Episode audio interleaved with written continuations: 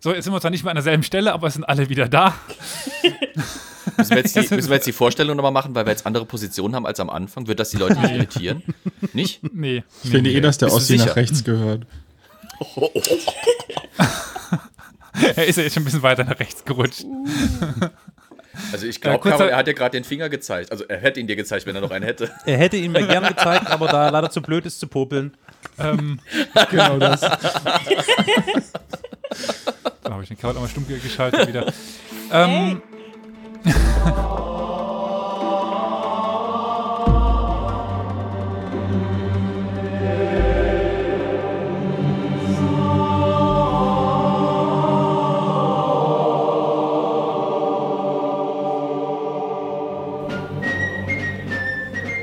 Ich würde mal sagen, herzlich willkommen zu einer neuen Folge von Historia Universalis.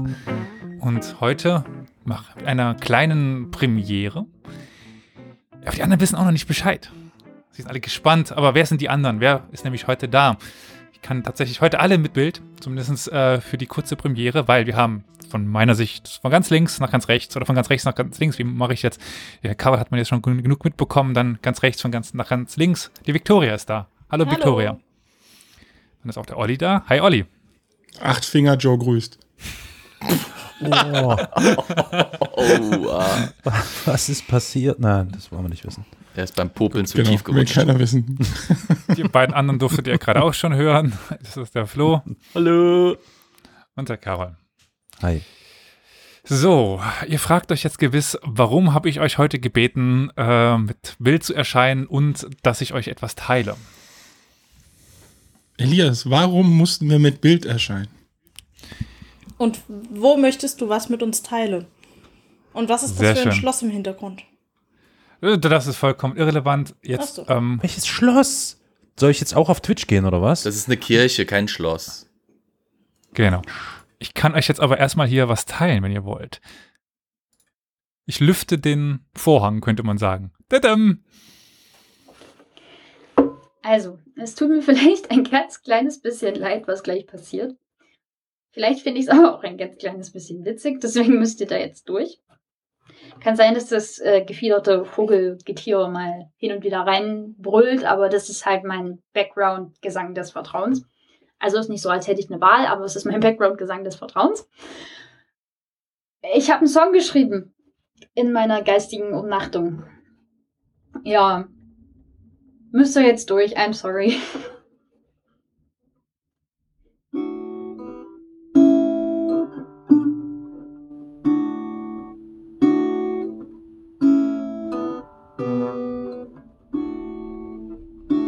Lass uns eine Podcast-Show entwickeln, um euch Geschichte zu vermitteln. Elias Hemd sitzt schon 1a, Miriam heißt Victoria, die Steppenreiter Traumata bekommen zu Historia.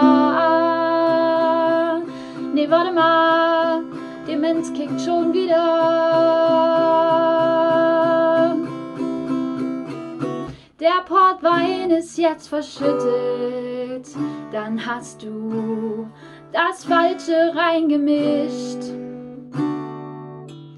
Carol, mach's Mikro aus beim Essen. Elias jagt schon wieder Wespen. Olli, unser Teppichhändler des Vertrauens. Hört ihr sie, die Reitervölker des Grauens? Da soll noch mal einer behaupten, wir seien nicht den Lehrbetrieb geeignet. Nicht für den Lehrbetrieb geeignet. Doch das ist Schwachsinn, denn wo sonst gibt es Schlachten mit Kontext und ein Volk, das reitet. Manches erträgt man nur mit Gin, doch immerhin wisst ihr jetzt mehr über Napoleons Ding. Was schleift denn da über den Boden? Ist das schon wieder ein Schlepphoden? Dieses und weitere Probleme löst man am besten mit einer Bogensehne. Let's rock! Nicht für den Lehrbetrieb geeignet. Der Betrieb geeignet. Doch das ist Schwachsinn, denn wo sonst gibt es Schlachten mit Kontext und ein Volk, das reitet. Zwölf neue Reihen, jede wann anders eingeleitet. Come with us into the past. Herzlich willkommen zu einer neuen Folge Historia Universalis, dem Geschichtspodcast. Alter Falter. Klasse. Sehr geil. Gott, feier ich das fett. Hammer. Ach Gott, nee. An Ja. die Elster ganz viele liebe Grüße. Hiermit Über- sei präsentiert das neue Intro von Historia Universalis. Korrekt. Ähm, die Elster, die ihr ja auch schon kennt, weil sie uns so gut beim Quiz bei der Goldenen Schindel vertreten hat, hat sich es jetzt nicht nehmen lassen, sich noch künstlerisch auszutoben und äh, uns einen Song zu schreiben. Unglaublich. Also- Ich hatte sehr viel Spaß und konnte es mir nicht nehmen lassen, euch noch ein bisschen auf die Folter zu, zu spannen und euch das jetzt hier zu präsentieren, so dass auch jeder sieht, wie ihr euch freut. Das fand ich war gerade sehr, sehr schön. Toll. Richtig Toll. geil. Toller Song. Äh, ob sie schon, hat sie schon äh, irgendwie ein Label? Also ich würde. Jetzt wohl, vielleicht, keine Ahnung. Hm. Aber ich würde sagen, gehen wir mal zum inhaltlichen Teil über. Wo wir es doch gerade eben in dem Song hatten, neue Reihen starten, 33. Herzlich willkommen zu einer neuen Reihe. Bom, bom. oh Mann. Ja, äh, ich habe es mir nicht nehmen lassen, eine neue Reihe zu starten. Und es wird dieses Mal um einen als der große Bekannte gehen. Lange Rede, kurzer Sinn. Heute geht es um Zar Peter den Großen. Der erste seines Namens, relativ berühmt. Ich bin mir nicht sicher, wie ich zeitlich durchkommen werde. Wie ich mich kenne und wie ich euch kenne, werden es ein paar mehr folgen. Oh ja, da haben wir ja auch Schelte bekommen, dass wir eine ganz chaotische Truppe sind. Wir Aber das können wir im Anschluss machen. Hm. Ja, ihr müsst mich mehr unterbrechen eigentlich. Egal. Äh, wir fangen an, bevor jener Peter der Große wurde. Eigentlich bevor er das Licht der Welt sah. Bevor er geboren worden ist. Wir sind nämlich zuerst bei Zar Alexis. Und der hatte mit seiner Frau Maria fünf Söhne und acht Töchter. Das Problem nur, wie es oft in der Zeit damals war, Kindersterblichkeit ist relativ groß. Äh, nur zwei blieben länger am Leben. Aber selbst die beiden waren nur eingeschränkt als ja, Herrscher Betrieb geeignet? Achso. prädestiniert. Der erste war Fedor, der war zehn Jahre alt, als äh, Alexis dann sterben sollte. Er war gebrechlich und es gab Ivan, drei Jahre alt, der war halt blind und hatte einen Sprachfehler. Also so ungefähr wie ich. Aber was sollte jetzt passieren? Was war die Lösung des Problems, dieses Nachfolgeproblems? Die Mutter starb, das ist die, die Maria. Und man hoffte nun, dass Alexis eine neue Frau finden würde, mit der er ein neues, einen neuen Erben bekommen würde. Einen gesünderen Erben, einen Erben, der als nächster Herrscher Russlands sich erweisen könnte. Alexis, eines Abends, traf er sich bei einem engen Freund. Das war der oberste Minister Artyom Medvedev. Und er traf dort jemanden namens Natalia Narschinka. Naschkina, so, das K ist gerade mir verrutscht. verrutscht. Sie stammte aus recht einfachem Haus. Aber Artyomon Medvedev oder Artyom, je nachdem, war sehr westlich orientiert. Er verkehrte oft in der sogenannten deutschen Vorstadt, die, wie es damals so war, eigentlich gar nicht deutsch war, sondern niederländisch. Aber das wurde damals nicht so eng genommen. Und so war auch Natalia für russische Verhältnisse westlich aufgezogen worden. Das heißt, sie konnte lesen, was viele russische Frauen damals nicht konnten und hatte ein gewisses Interesse an einfach westlichen Ideen wie, ja, dass nicht alles Leibeigene sein sollten. Aber warum das wichtig ist, dazu kommen wir später. Ihr Vater war ein unbedeutender Großgrundbesitzer von tatarischer Abstammung, also das sind wieder die Reitervölker, und lebte eigentlich weit weg von Moskau. Und deswegen hatte er seine Tochter als Mündel an Medvedev gegeben. Und der Zar war so angetan von Natalia, dass er sich entschied, jeden, jeden Medvedev um die Hand dieser jungen Frau zu fragen. Der hatte ja, weil das ein Mündel war, hatte er das Recht, da okay zu geben. Wenn der Zar fragt, kann man natürlich nicht Nein sagen, oder? Das ähm, Einmal schon. nur einmal, ja. Mhm. Dann Ja. endet man wie Olli. Nee, ich glaube, dann fehlt noch mehr als ein bisschen Finger. äh, Sorry, ich hack so auf Ollis Fingern rum. Also, ja, hat er auch, hat er auch. zehn schlechte Wortwitze später, aber okay. Das Problem war aber nur, wenn er diesem ganzen ja zustimmte, dann war klar, dass es eine Rivalität geben würde, nämlich mit den Bojaren und den Milos Miloslaviks. Oh Gott, ist das ein, ein Nachname gewesen? Miloslavskis. Den Miloslavskis. Das ist nämlich Miloslavskis. Miloslavskis. Miloslavskis. Das musst du auch mit der kulturellen Hintergrund sprechen. Genau, Bluter. Gut. Das muss wie da. rauskommen. Das war nämlich die Familie der verstorbenen Maria, also der ehemaligen Zarin. Und, naja, die wollten nun, dass der Zar zumindest pro forma eine sogenannte Brautschau veranstalten sollte. Die Brautschau ist ein klassisches, ja, klassische Formalie in, im Russischen Reich.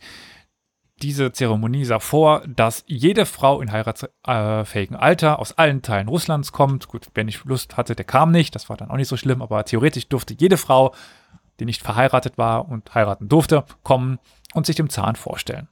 Das ist wie in einem Märchen. Mhm.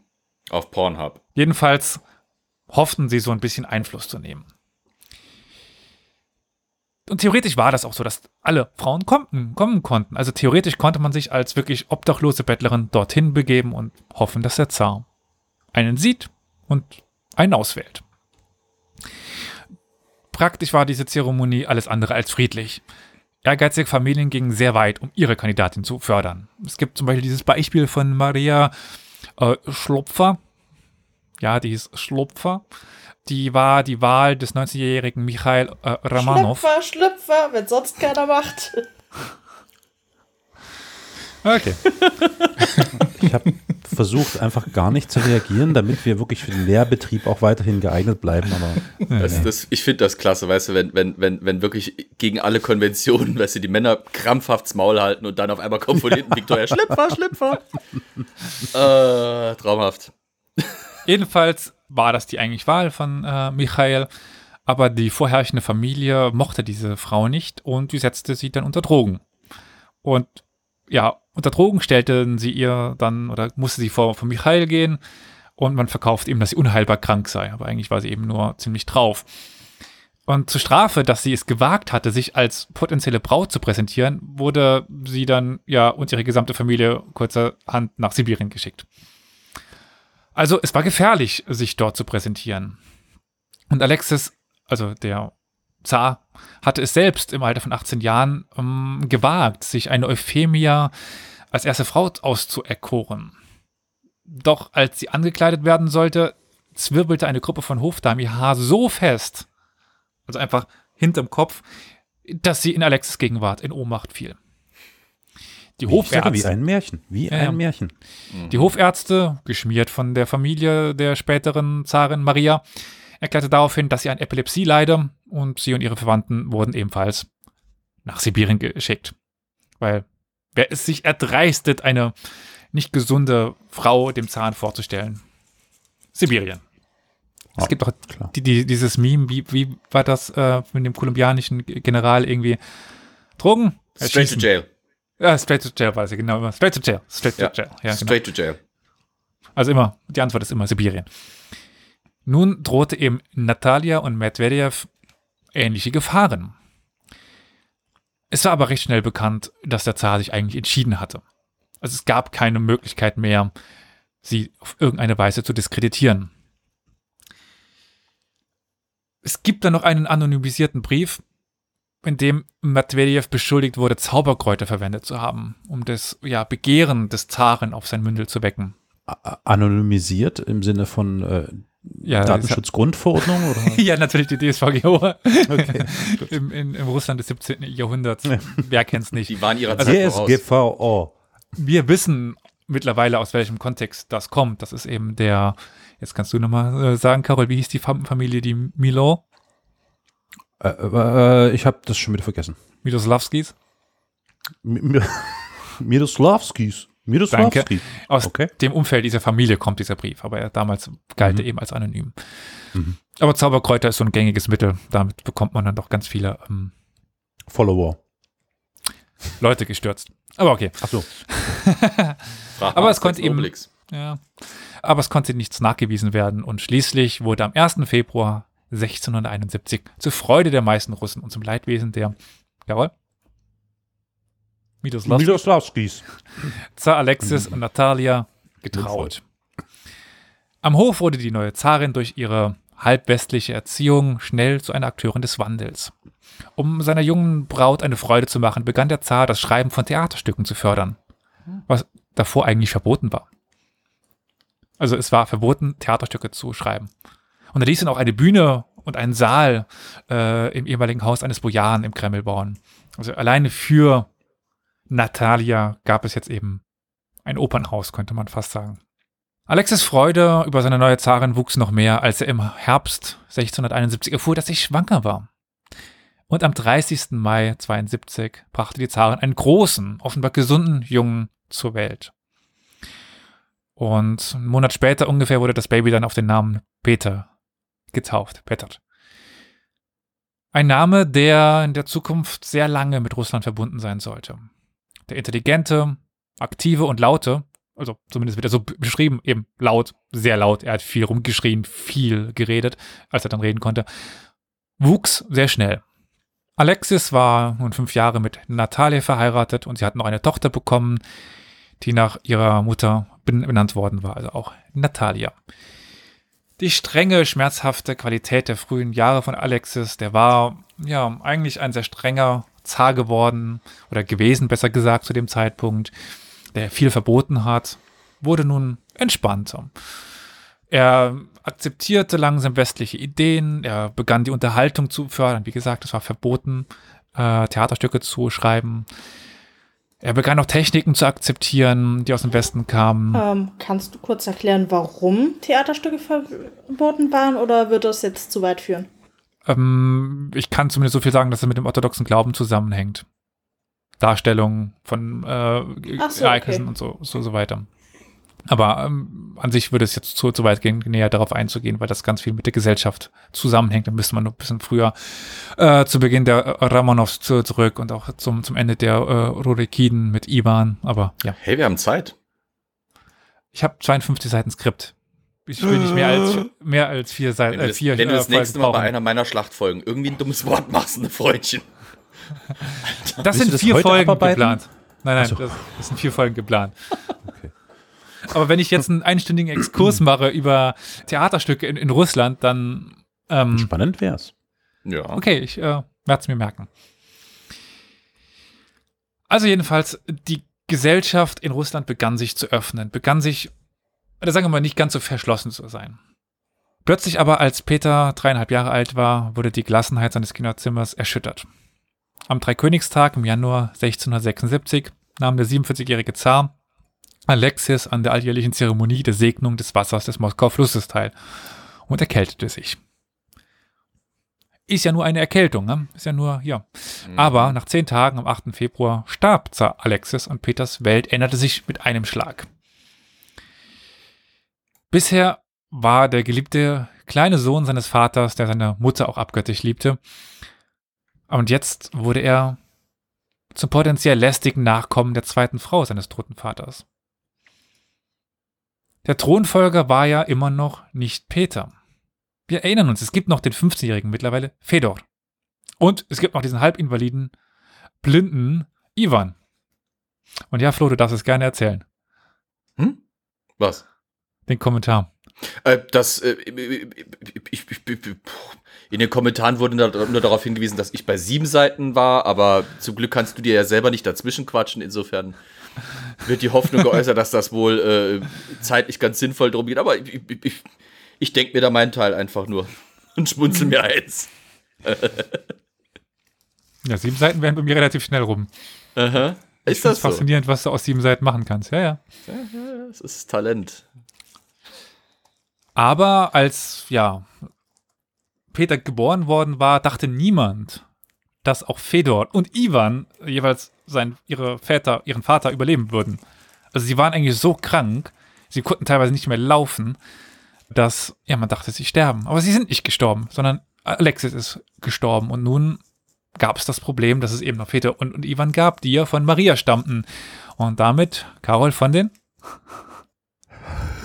Miloslavskis. Miloslavskis. Dankeschön. Ist ja nicht so, dass. Ähm auch den, Kommentar lesen wir jetzt nicht vor. Äh, ja, Ordner auf Okay. Skriptvergleich. genau. Jedenfalls Fedor, 15 Jahre alt, musste nun zur Krone getragen werden, weil seine Beine so geschwollen waren, dass er nicht mehr laufen konnte.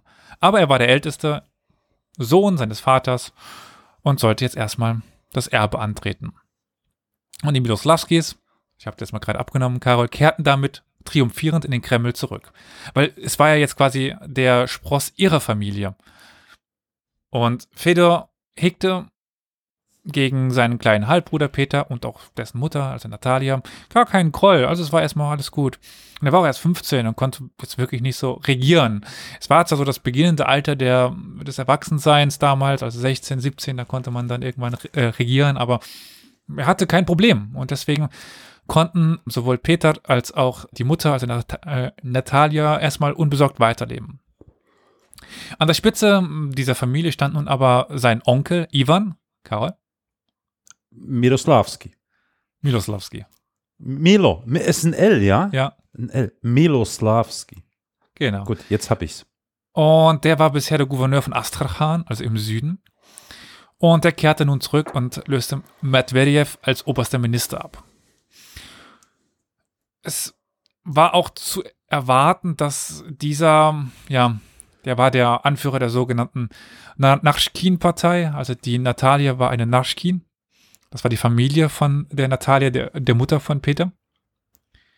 Die, die Miloslavskis abgelöst hatten als wichtigste Familie. Aber jetzt, wie gesagt, Fedor war der Zar, das heißt eben, die Miloslavskis kehrten zurück und lösten diese Naschkin-Partei ab. Das wird später wichtig, die, sich diese äh, Namen zu merken. Also Naschkin und Mi Miloslavskis, das sind die beiden wichtigen Parteien, die wir nun haben.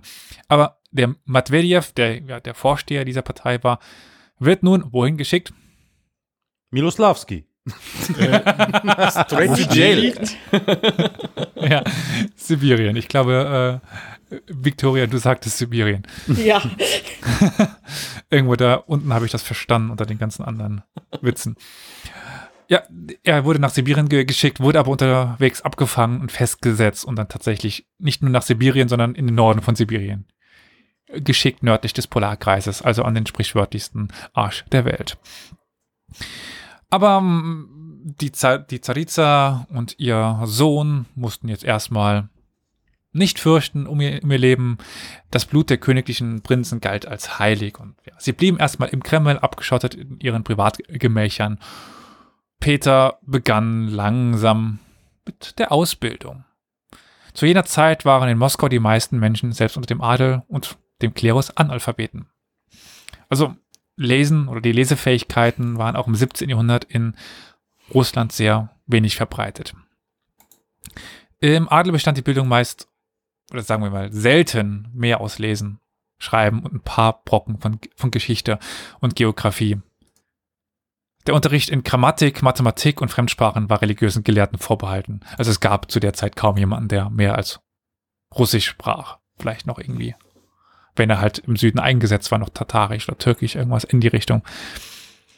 Hast du die Chatnachricht gesehen? Ich versuche die ganze Zeit nicht so viel auf eure Witze so. zu lesen. Kannst du sie Ja, vorlesen? nee, es war jetzt gerade kein, kein Witz in dem Sinne. Es wurde, äh, Isas hat äh, kommentiert, dass sie es interessant findet, dass der Sohn mit Behinderung wohl nicht verheimlicht wurde. Mhm. Ähm, ob du da was dazu sagen kannst, wie das im Adel üblicherweise war damals? Wahrscheinlich eher für Russland dann im Speziellen, ne? Ähm, dazu sind mir zu wenig Beispiele bekannt, das ist das Problem. Also, Äh, wenn ich darf, also Ja, ich weiß von einem Fall, das ist halt ein bisschen später, und zwar unter Katharina der Großen war dann irgendein Verwandter ihres Mannes, ähm, der halt auch mit geistiger Behinderung weggeschlossen wurde. Wobei man da aber auch nicht weiß, der wurde, glaube ich, so früh als Kind eingeschlossen, ob nicht die Behinderung da durchkam. Aber der wurde halt ähm, zunächst verheimlicht und als er dann halt aufgebracht wurde als möglicher Gegenanwärter gegen Katharina, wurde halt auf die Behinderung hingewiesen als Grund, warum er nicht regierungsfähig ist. Wie hießen der nochmal? Äh, Ich glaube, es war auch ein Ivan, ja, könnte hinkommen. Hm. aber Der wird Also in allen Problem- Verfilmungen des Lebens von Katharina der Großen immer zu dieser, so ein bisschen der Mann mit der eisernen Maske, nur die Ostversion umgebaut. Die Ostversion. Ja. Der Mann mit der Bananenmaske. Das Problem bei äh, Fedor und Ivan war einfach, dass sie zu wichtig waren. Also es war ja jetzt nicht irgendwie jemand, der in der Erbfolge irgendwo stand, sondern es waren ja quasi Platz 1 und Platz 2. Also es war in Russland nicht so, dass unbedingt der Älteste erben musste. Das war natürlich die erste, also die erstmögliche Partei, die man ins Auge fassen konnte. Aber es war nicht unüblich, dass der Zar festlegen konnte, wen er als Erben wollte. Also es hätte, also Alexis hätte sagen können, gut, ich möchte Peter, dass der erbt und dann wäre das auch wahrscheinlicher passiert. Jetzt, da er sich nicht festgelegt hatte, beziehungsweise er hatte sich mal festgelegt, bevor Peter auf die Welt ge gekommen ist, da war es eben Fedor und das war, der musste in der Öffentlichkeit auftreten. Mhm. Also es war gar nicht möglich, den zu verheimlichen. Wenn äh, Alexis seine beiden Söhne verheimlicht hätte, die beide ja stark eingeschränkt waren, dann hätte er noch ganz andere Probleme bekommen. Dementsprechend weiß ich nicht, ob man davon zurückschließen kann, wie es allgemein ist. Was wäre, wenn der vierte oder fünfte Sohn so wäre? Was hätte man mit dem gemacht? Das weiß ich nicht, das kann ich nicht sagen. Zwischen Unterricht und Spiel im Kreml und in Koloment Kolomenskoje, Kolomenskoje, das ist ein, oder Kolomenskoje, das ist ein Palast außerhalb von Moskau, wo Peter dann die meiste Zeit seines Lebens verbrachte, verlief Peters Leben während der sechs Jahre von Fedors Herrschaft relativ ereignislos. Und Fedor schien ganz der Sohn seines Vaters zu sein. Sanftmütig, nachsichtig und relativ intelligent.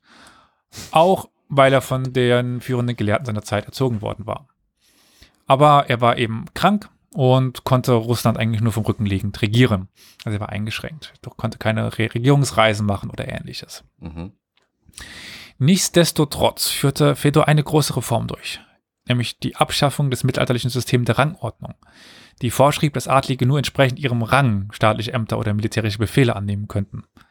Also, lieber Flo, das ist ungefähr das, worüber wir schon ein paar Mal ge gesprochen haben. Mhm. Es war so, dass Generäle mussten aus dem Hochadel stammen. Ja. Nicht, weil sie fähig waren, sondern sie waren eben dort in der Position, weil sie hochadlig waren.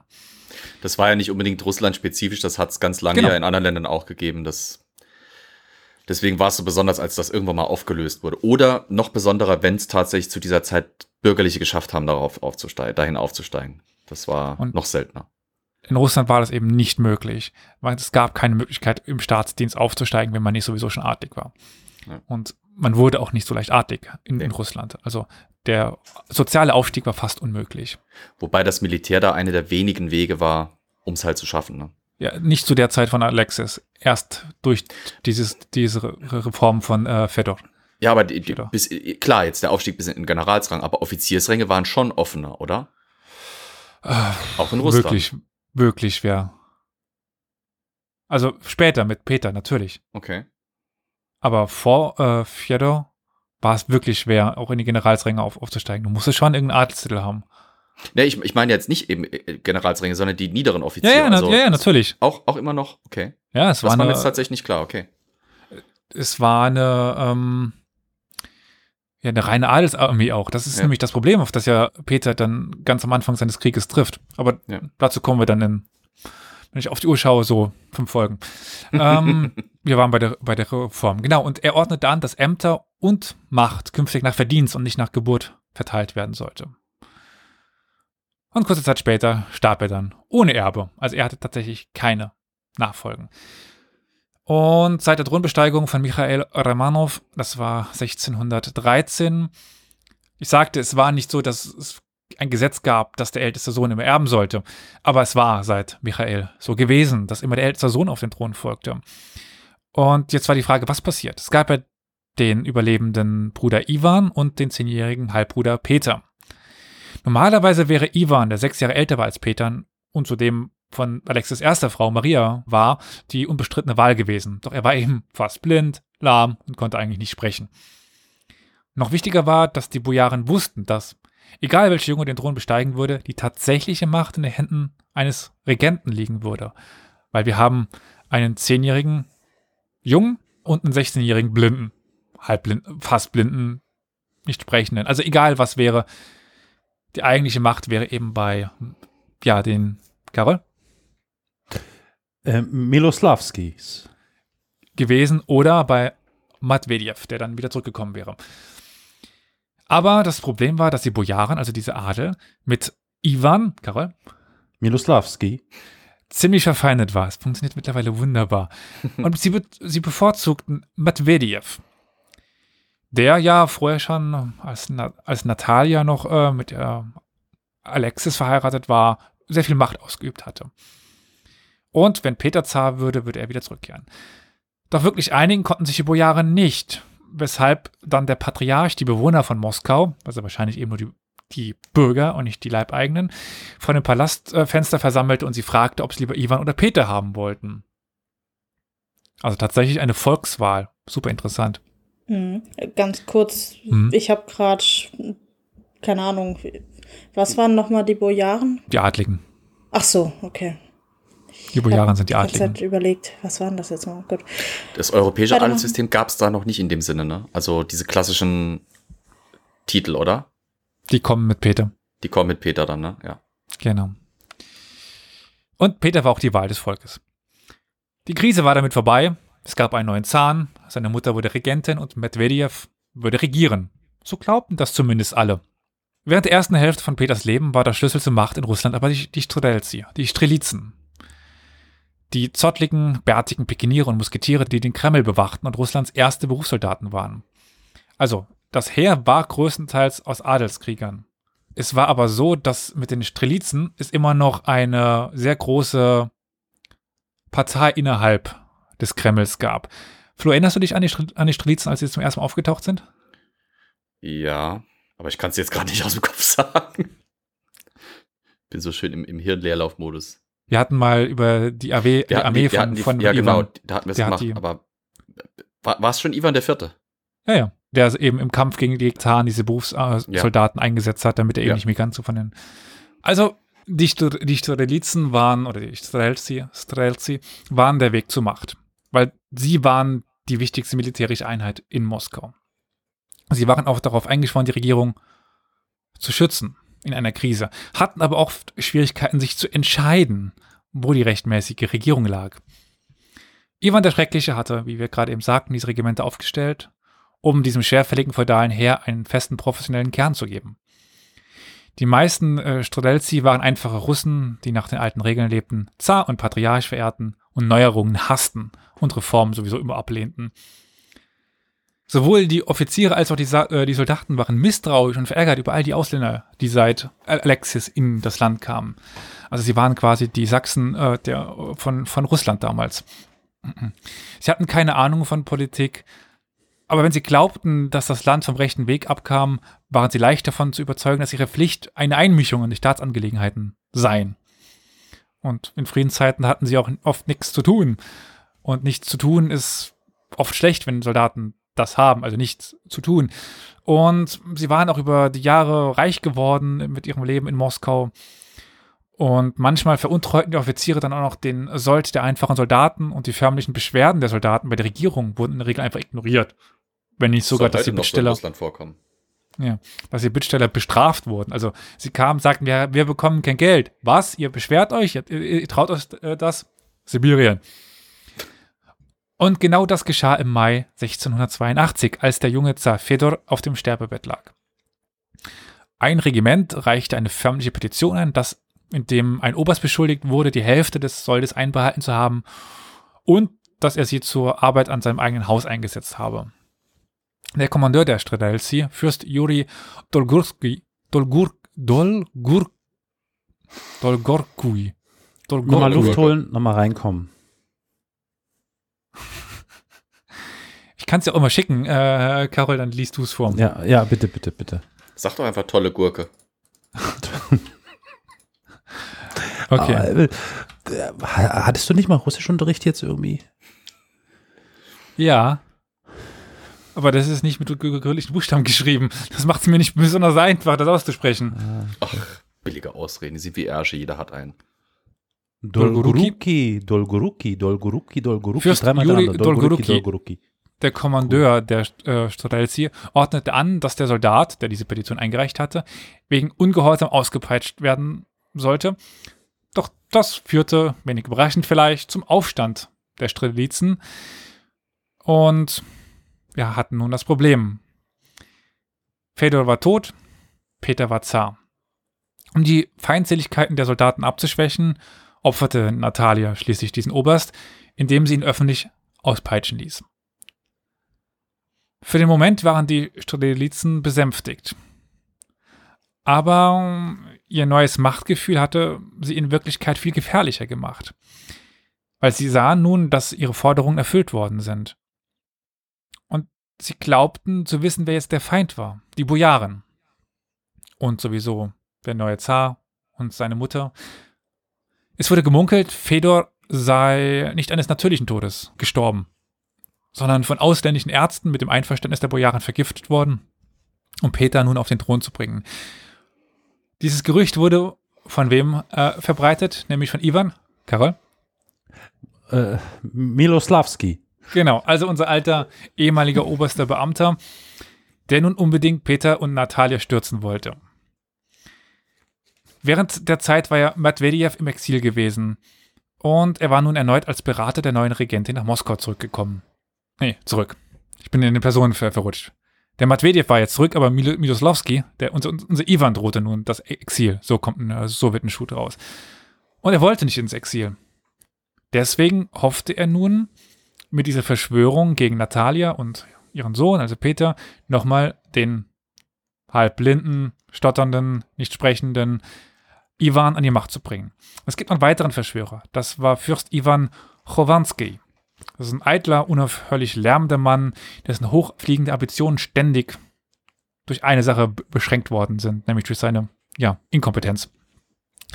Und der dritte Mann im Bunde war Fürst Wassily äh, Golizyn, der für die Abschaffung der Ränge unter Fürst oder unter Zar Fedor mit verantwortlich gewesen war. Aber er war jetzt so verhasst durch die Bojaren, die er jetzt eben nicht mehr einfach nur, weil sie Bojaren waren, irgendwas hohe Staatsränge bekamen. Also dass es nicht mehr reichte, einfach nur in der Familie geboren zu sein. Ja, sie hassten ihn nun und deswegen sucht er die Unterstützung der Miloslavskis. Also sie haben es nun dieses Triumphirat von ähm, den, also von Ivan, äh, von Chrowanski und von äh, Wassily Golizyn, die nun diese Verschwörung streuen, dass die ausländischen Mächte mit den Bojaren im Bunde äh, eigentlich äh, Fjodor vergiftet haben und jetzt Peter auf den Thron bringen wollten. Aber diese drei Personen, so mächtig sie waren, waren eigentlich nicht in der Lage, alleine zu regieren. Sie brauchten wen. Wer könnte das jetzt sein? Wer könnte wieder zurückkommen? Es gibt Die noch Rolling eine Stones. Frau im Umfeld. Ah, nee. Die Rolling, nee. Es gibt noch eine Frau, weil Maria hatte ja, gut, die beiden Söhne. Einer tot, der andere schwerfällig. Es gibt noch Sophia. Das ist die Schwester von Fedor und, und Ivan. Und man kann davon ausgehen, dass sie damals schon involviert war. Am 11. Mai kehrt dann aber Medvedev aus dem Exil zurück aus, aus Sibirien. Und es sah kurz so aus, als käme endlich, endlich Ruhe nach Moskau. Aber dieser, diese Fake News, diese Verschwörung brodelte im Hintergrund. Und am Morgen des 15. Mai ging der schwelende Funke dann wieder in Flammen auf, nachdem das Gerücht ge die Runde machte, dass auch Ivan ermordet war. Der Halbblinde, ihr erinnert euch. Innerhalb weniger Stunden nahmen dann die, die Strelelitzen den Kreml ein und forderten die Herausgabe von Ivan und den Tod von Natalia und, und Peter. Aber dann kamen Natalia, Peter und der ja immer noch lebende Ivan vor die Tür und zeigten sich und ja, die Strelitzen waren erstmal verdutzt. Moment mal. Ivan? Lebend? Was sollten sie nun tun? Med Medvedev und auch der Patriarch, der mittlerweile gekommen war, konnten sie erstmal beruhigen. Und sie begannen sich aufzulösen und nach Hause zu, zu gehen, weil das, sie haben es rausbekommen. Gut, das stimmt doch nicht. Fake News. Sorry, wir gehen nach Hause, war nix. Aber dann ging auch mit Medvedev und der Patriarch ging dann wieder zurück in den Kreml, um zu sagen, es ist alles gut. Und es blieb der Sohn des Strelitzen-Kommandanten zurück, der sich befähigt sah, den Strelitzen dann zu befehlen, jetzt bitte alle nach Hause gehen, sonst werdet ihr alle ausgepeitscht. Hätte er vielleicht nicht machen sollen. Weil die geschaffene Ruhe löste sich in brüllenden Zorn um. Und der Sturm auf den Palast ging weiter. Das nächste Opfer war Medvedev, der vor äh, den Augen Peters niedergesäbelt wurde und in tausend Stücke zer zerhackt wurde. Es gab kein Halten mehr. Die Strelitzen machten sich auf den Weg, jeden Bojaren zu töten und den Narschkins auszulöschen. Und bald stapelten sich wortwörtlich die Leichen vor dem Kreml. Ist also ein einziges Blutbad, ähm, das dort veranstaltet worden ist. Quasi jeder Bojar, den sie bekamen, wurde ge getötet. Und ähm, ja, bis zur Dunkelheit metzelten sie sich eben durch diesen, durch den Kreml durch. Ihr eigentliches Ziel war erstmal unerfüllt. Denn die meisten Nar Narschkins waren noch am Leben. Auch Peter und seine Mutter konnten sich erstmal retten und sie verbrachten eine Nacht voller Angst. Und es gibt dann Kirill, das ist der Vater unserer Natalia. Und ihr Bruder, das ist Ivan. Und noch weitere drei Brüder hielten sich an einem Zimmer auf. Nämlich wo, weil das war halt heilig, da konnte man nichts tun. Also auch Peter hätte sich bewegen können. Peter als Zar hätten die, äh, die Strelitzen nicht angefasst. Es gibt aber noch eine Schwester von Peter, das ist auch eine Natalia. Wir erinnern uns. Und in diesem Zimmer, diese achtjährige Natalia, versteckte sich die gesamte Familie der Nareschkins. Also Kirill, Ivan, Natalia selber. Und am nächsten Morgen ging die Suche nach ihnen weiter, aber erfolglos. Man konnte sie nicht finden. Und drei Tage suchten die, Strel die Strelitzen den Kreml ab. Und irgendwann entschieden sie sich nicht länger warten zu, zu wollen. Ihr Anführer stellte ein Ultimatum. Darf ich eine ganz dumme Frage Ja. stellen? Drei Tage suchen die den, durchsuchen die den Palast. Ja.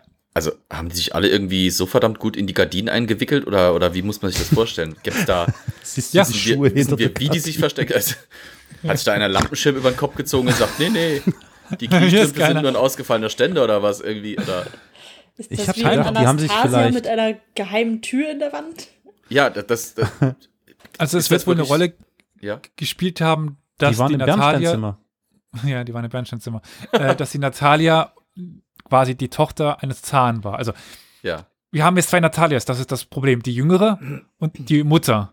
Also die Mutter musste sich verstecken, wie auch Kirill, ihr Mhm. Vater und ihr, ihr Bruder Ivan und die anderen Brüder. Aber es sind ja schon, also es sind fünf Personen mindestens, die sich da verstecken müssen in einem Zimmer. Es kann natürlich sein, dass, weil Natalia eben die Tochter eines Zahn war, dass es ja nicht erlaubt war, bei ihr reinzukommen. Und dass man dort schnell wieder raus musste. Aber sie müssen sich trotzdem auch dort gut in Kisten versteckt haben oder ähnlichem. Ja. Ich habe nichts weiter dazu finden können. Und das Buch, was ich dafür gelesen habe, war dick.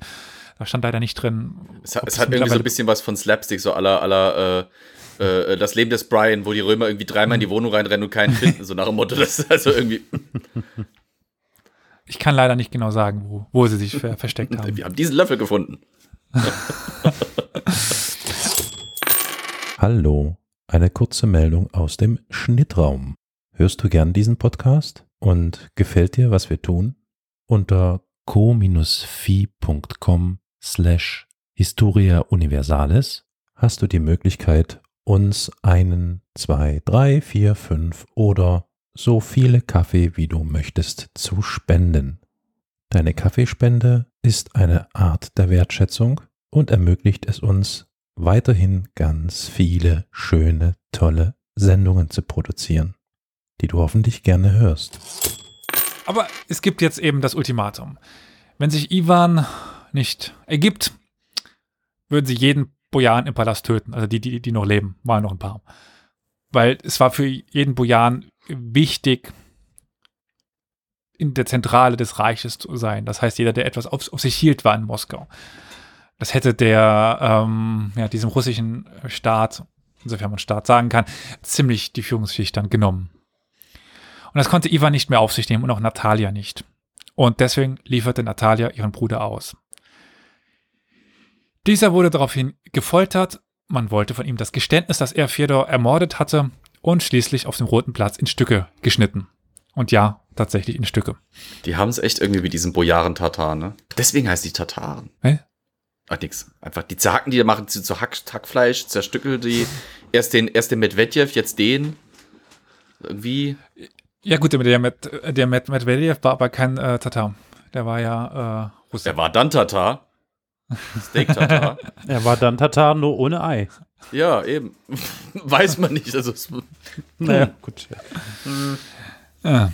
Aber die Strelitzen waren erstmal zufrieden. Sie hatten ja den angeblichen Verschwörer zu Steak verarbeitet und übergaben die Herrschaft wieder an Peter.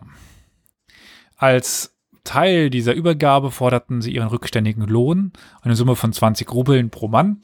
Aber es war kein Geld mehr vorhanden. Die Staatskasse war leer.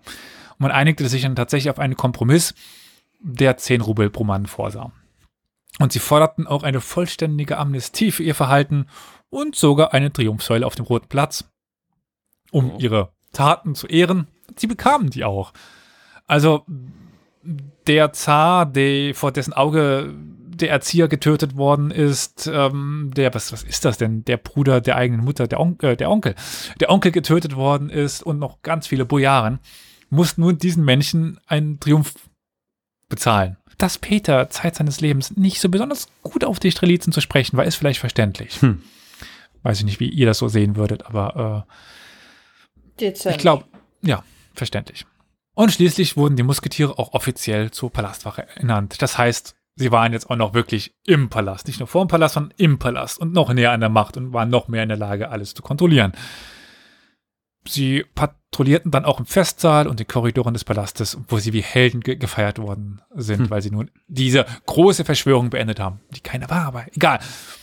Und Sophia, wie gesagt, die Halbschwester, erschien dann unter ihnen, also Halbschwester von Peter, unter ihnen, um die treue Untergebenheit gegenüber dem Thron zu loben.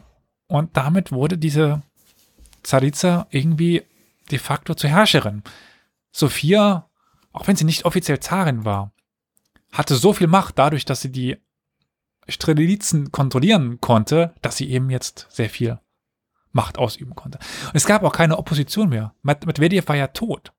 Mhm. Natalia war irgendwie dadurch, dass ihre Brüder tot oder vertrieben waren, ihr Erzieher tot war, sie hat auch nicht mehr viel Macht. Und Peter war immer noch zehn Jahre. Doch wenn Peter erwachsen werden würde, war Sophia in Gefahr. Also was nun?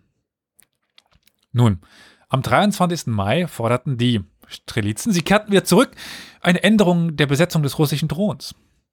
In einer Petition wiesen die Strelitzen darauf hin, dass die Wahl Peters zum Zahn in gewisser Weise unrechtmäßig gewesen war. Der gebrechliche Iwan war ja der eigentliche Herrscher, er war ja älter. Er war ja der mit dem größeren Anspruch. Aber Peter ganz vom Thron zu stoßen, das ging dann irgendwie auch nicht. Er war doch schließlich der Zar. Was macht man nun? Was wäre eure Idee? Was könnte man jetzt machen? Man will Iwan irgendwie auf den Thron bekommen und Peter nicht vom Thron. Neuen Naja, nach Möglichkeit Peter versuchen Zum, hm? Was? zum Strelitzen. Nein, Peter zum Regenten für Ivan, obwohl der ist selber noch ein Kind.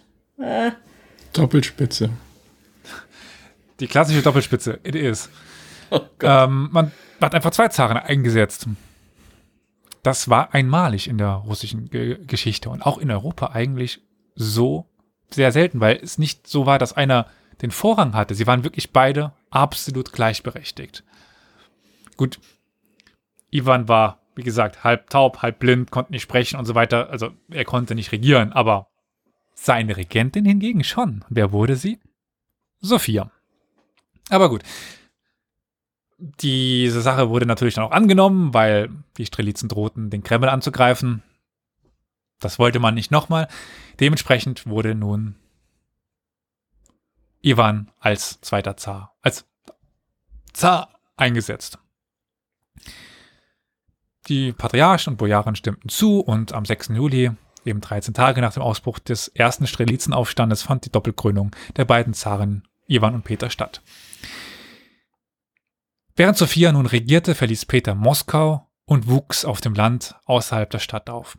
In den nächsten, Jahren, äh, in den nächsten Jahren musste er und auch Ivan, mit dem er sich übrigens gut verstand, es waren, ja, man könnte schon fast eine freundschaftliche Verbindung sein, nur zu sehr seltenen Anlässen in die Stadt reisen. Für Sophia war nun die, die Gesundheit von Ivan ein immer größer werdendes Problem, denn an ihm hing ja ihre Macht.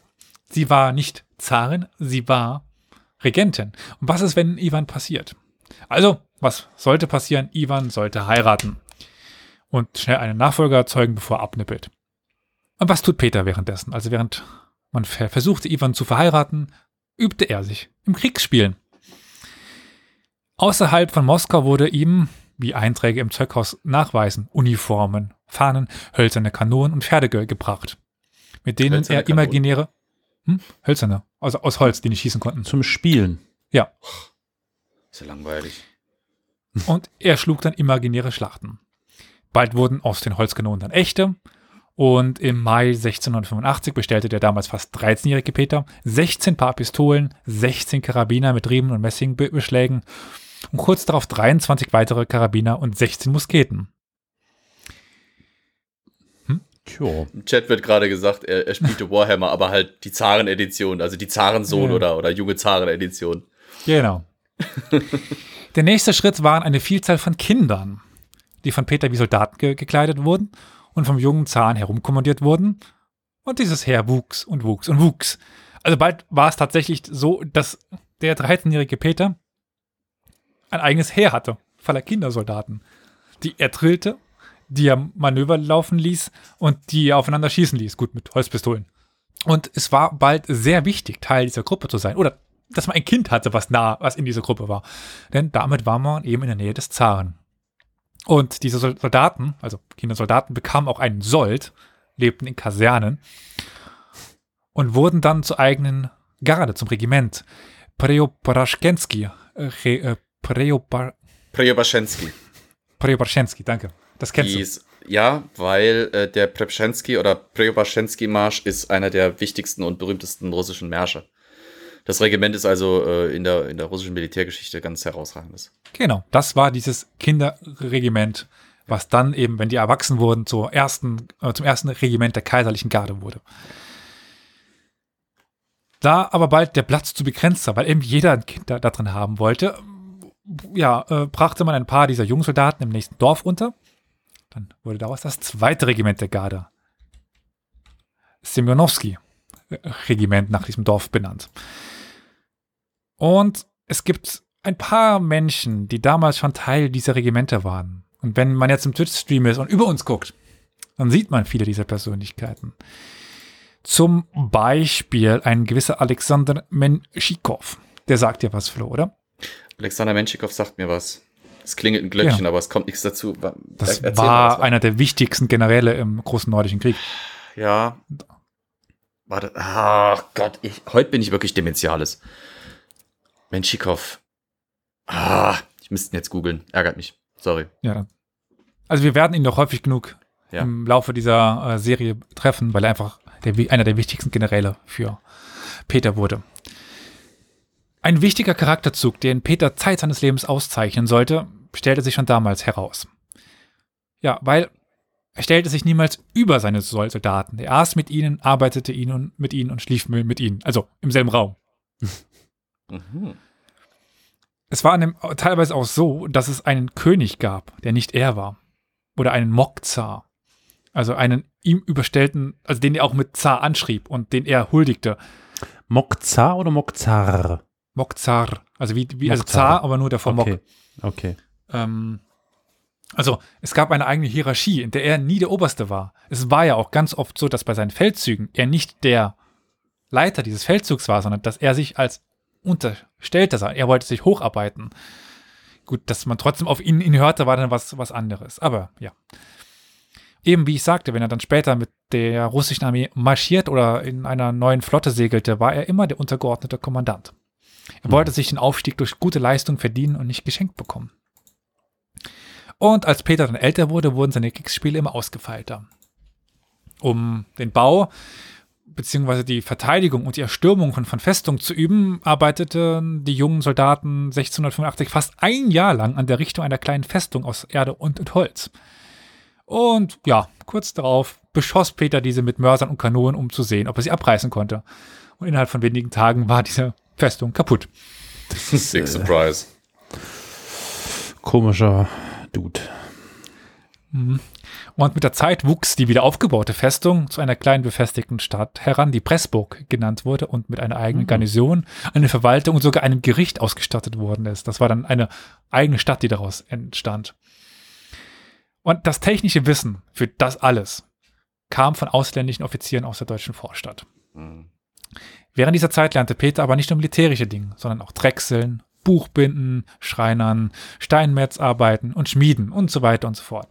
Peter war unglaublich wissbegierig. Er wollte alles lernen. Vor allen Dingen praktische Sachen.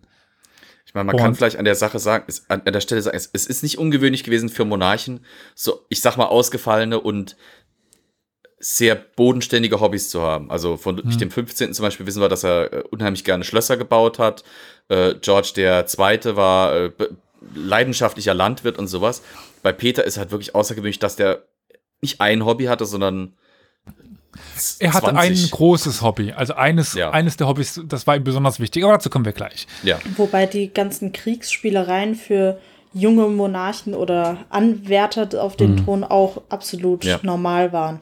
Sie, es wurde ja fast von denen erwartet, dass sie sich damit der Maßstab war vielleicht ein haben. bisschen krasser. Genau, der Maßstab war krass. Also, dass da wirklich zwei Regimenter daraus entstanden sind, die so wichtig waren später. Also es ist völlig normal, dass ein zum Beispiel junger Prinz auch im Westen, sagen wir mal so um teilweise schon im sechsten oder siebten Lebensjahr ein eigenes Regiment bekommt. Das, Mhm. das gibt's häufiger.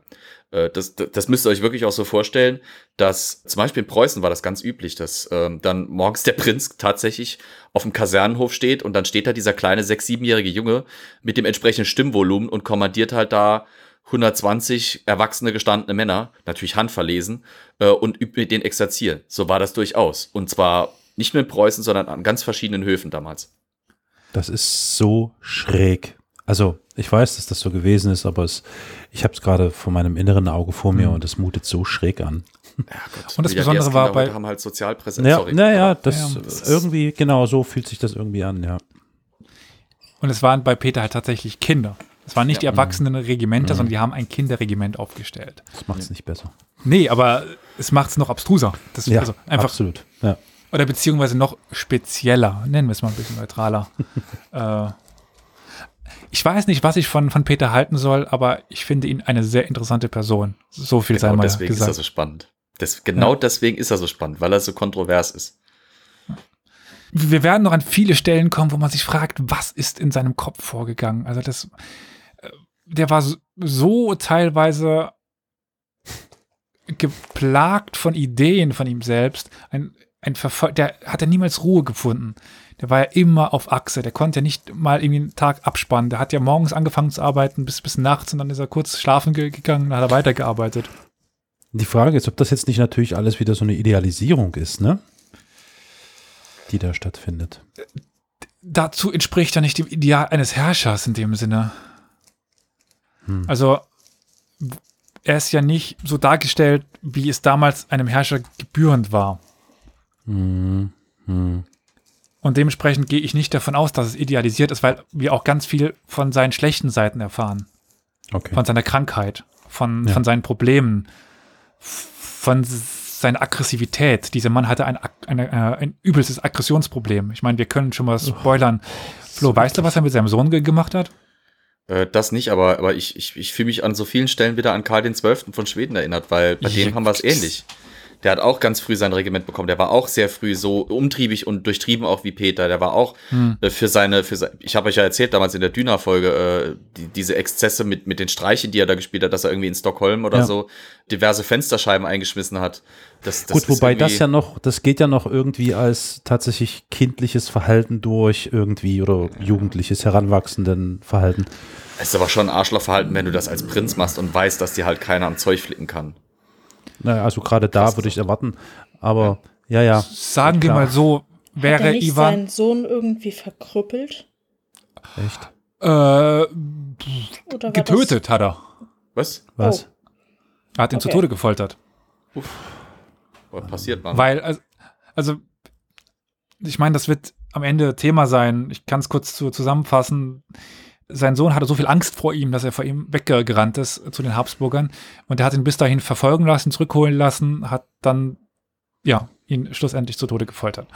Weil er dachte, Also wenn du dass freiwillig er, zu den Habsburgern rennst, dann muss dir echt Schlimmes widerfahren sein Ja. in der Vergangenheit. Heidewitzka. Wenn du es in dem Gruselkabinett aushältst. Und während Karl und er und Peter nicht Feinde ge- gewesen wären, es gute Freunde ge- gewesen. Das mag jetzt komisch klingen, aber Ja. Feinde im politischen Sinne. Also es gibt auch diesen Spruch, dass als Peter von dem Tod von Karl erfährt, bei, also bei der Belagerung, dass er sehr traurig war. Ja, Sie haben sich geschätzt gegenseitig. Ja, das, das, das kommt, das ist aber auch gegenseitig. Also sie haben sich natürlich insofern ständig im Clinch gelegen, weil das mussten sie quasi aus Staatsräson, aber äh, persönlich waren die sich so ähnlich, dass sie sich mit Sicherheit Hm. gut verstanden hätten, wenn sie nicht eben in den Positionen gewesen wären, wo sie waren. Hm. Wohingegen ähm, August von, von Sachsen Der anfangs, war's- Der war es genau Gegenteil, ja. anfangs mochte Peter ihn, aber irgendwann stellte dann doch fest, dass er eigentlich so nichts zu, zu gebrauchen war, dass er ein Suffkopf war. Ja, aber dazu kommen wir alles noch. Wir sind ja erstmal bei der Kindheit. Und 1687 erfuhr er durch einen Diplomaten vom Sextanten. Und Peter war sofort Feuer und Flamme für dieses neuartige Gerät. Und als er es dann in den Händen hielt, konnte er es nicht bedienen. Und er fand im Holländer Franz Zimmermann einen Lehrer. Und dieser zeigte Peter die Welt, könnte man sagen. Er faszinierte den jungen Herrscher nämlich für Geografie, Geometrie und vieles mehr. Und ein Ausflug mit diesem Zimmermann im Juni 1688 führte dann auch zu einer berühmten Episode, die für Peter und für Russland sehr folgenreich sein sollte. Sie fanden ein altes, verrottetes Boot. Das aber anders war als jedes, was der junge Russe bisher gesehen hatte. Es war ein sogenanntes englisches Boot, mit dem man gegen den Wind fahren konnte. Peter war beeindruckt und ließ auch ein solches Schiff bauen. Das ist die Geburt der russischen Marine. Und man findet dieses Boot auch heute noch im Marinemuseum in St. Petersburg. Das erste, Nein, die haben solche Schiffe nicht. Nein, haben sie nicht. Was? Haben sie. Das war jetzt eine Anspielung auf die Moskwa. die nicht Ach so. gesunken ist. Ja, genau. Der, der Meeresboden hat sich dem Schiff nur angenähert. Genau. Die Moskwa ist das neueste, der neueste Prototyp für ein Multifunktionsschiff, das gleichzeitig über Wasser als auch unter Wasser fahren kann. Die russische Marine hat nicht die Mittel für U-Boote und Überwasserschiffe, also Kombiboot. Ich meine, wir, wir lachen da. Ich meine, vergessen wir nicht, dabei sind Ja. Menschen umgekommen, auch wenn es Russen waren. Natürlich. Also, ne, aufpassen. Schon Ja, ja, aber das ist- natürlich, ne? Es ist, denke ich, die einzige Art und Weise, wie man aktuell noch mit der ganzen Scheiß umgehen kann, indem man es nicht so nah an sich heranlässt, indem man es ver versucht, mit Humor ein bisschen abzuwehren. Gin ist eine Weil Lösung. Ah, nee, ist ein Destillat. Sicher? Ich weiß es nicht. Ist nicht Alkohol eine, eine Lösung? Aber gut. Ähm, Nee, Alkohol ist auch ein, häufig ein Destillat. Es ist man, kann, man kann viel mit anstellen, aber naja. Es stand jetzt aber die nächste Aufgabe vor der Tür. Nicht der Alkohol, sondern die nächste Aufgabe. Ende 1688 war Peter 16,5 Jahre alt und es war Zeit zu heiraten. Aber er hatte daran eigentlich gar kein großes Interesse. Aber es war ihm auch egal. Man könnte also nicht nur sagen, er hat kein Interesse, sondern es war ihm wirklich scheißegal. Und er ließ sich von seiner Mutter eine Ehefrau suchen.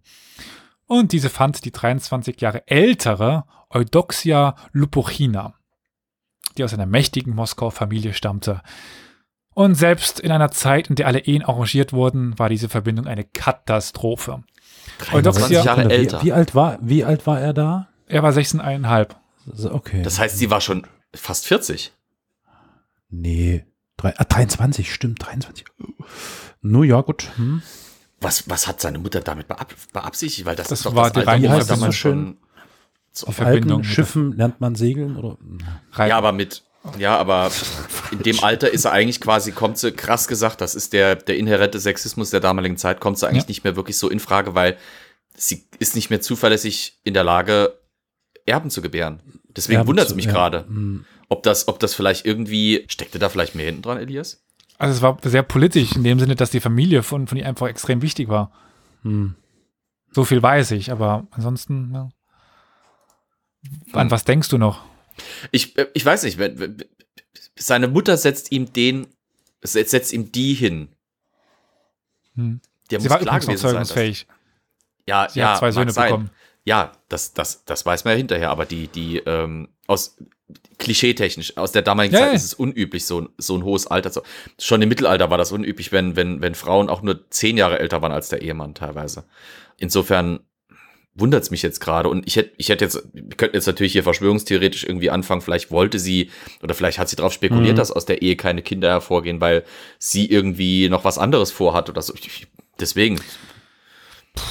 Dazu war Peter zu wichtig, weil ansonsten ohne Peter geht ihre Macht ja auch ver verloren. Des, deswegen wundert es mich halt. Das, deswegen erstaunt mich das so.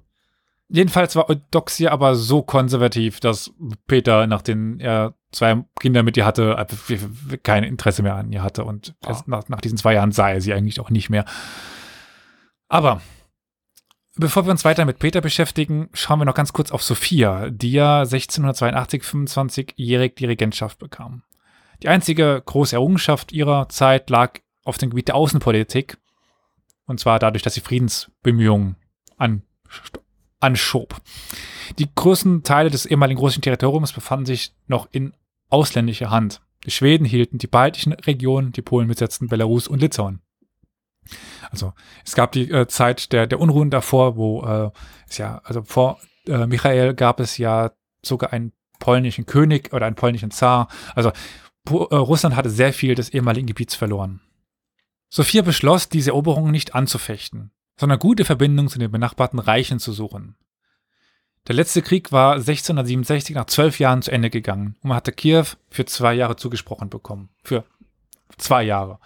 Mhm.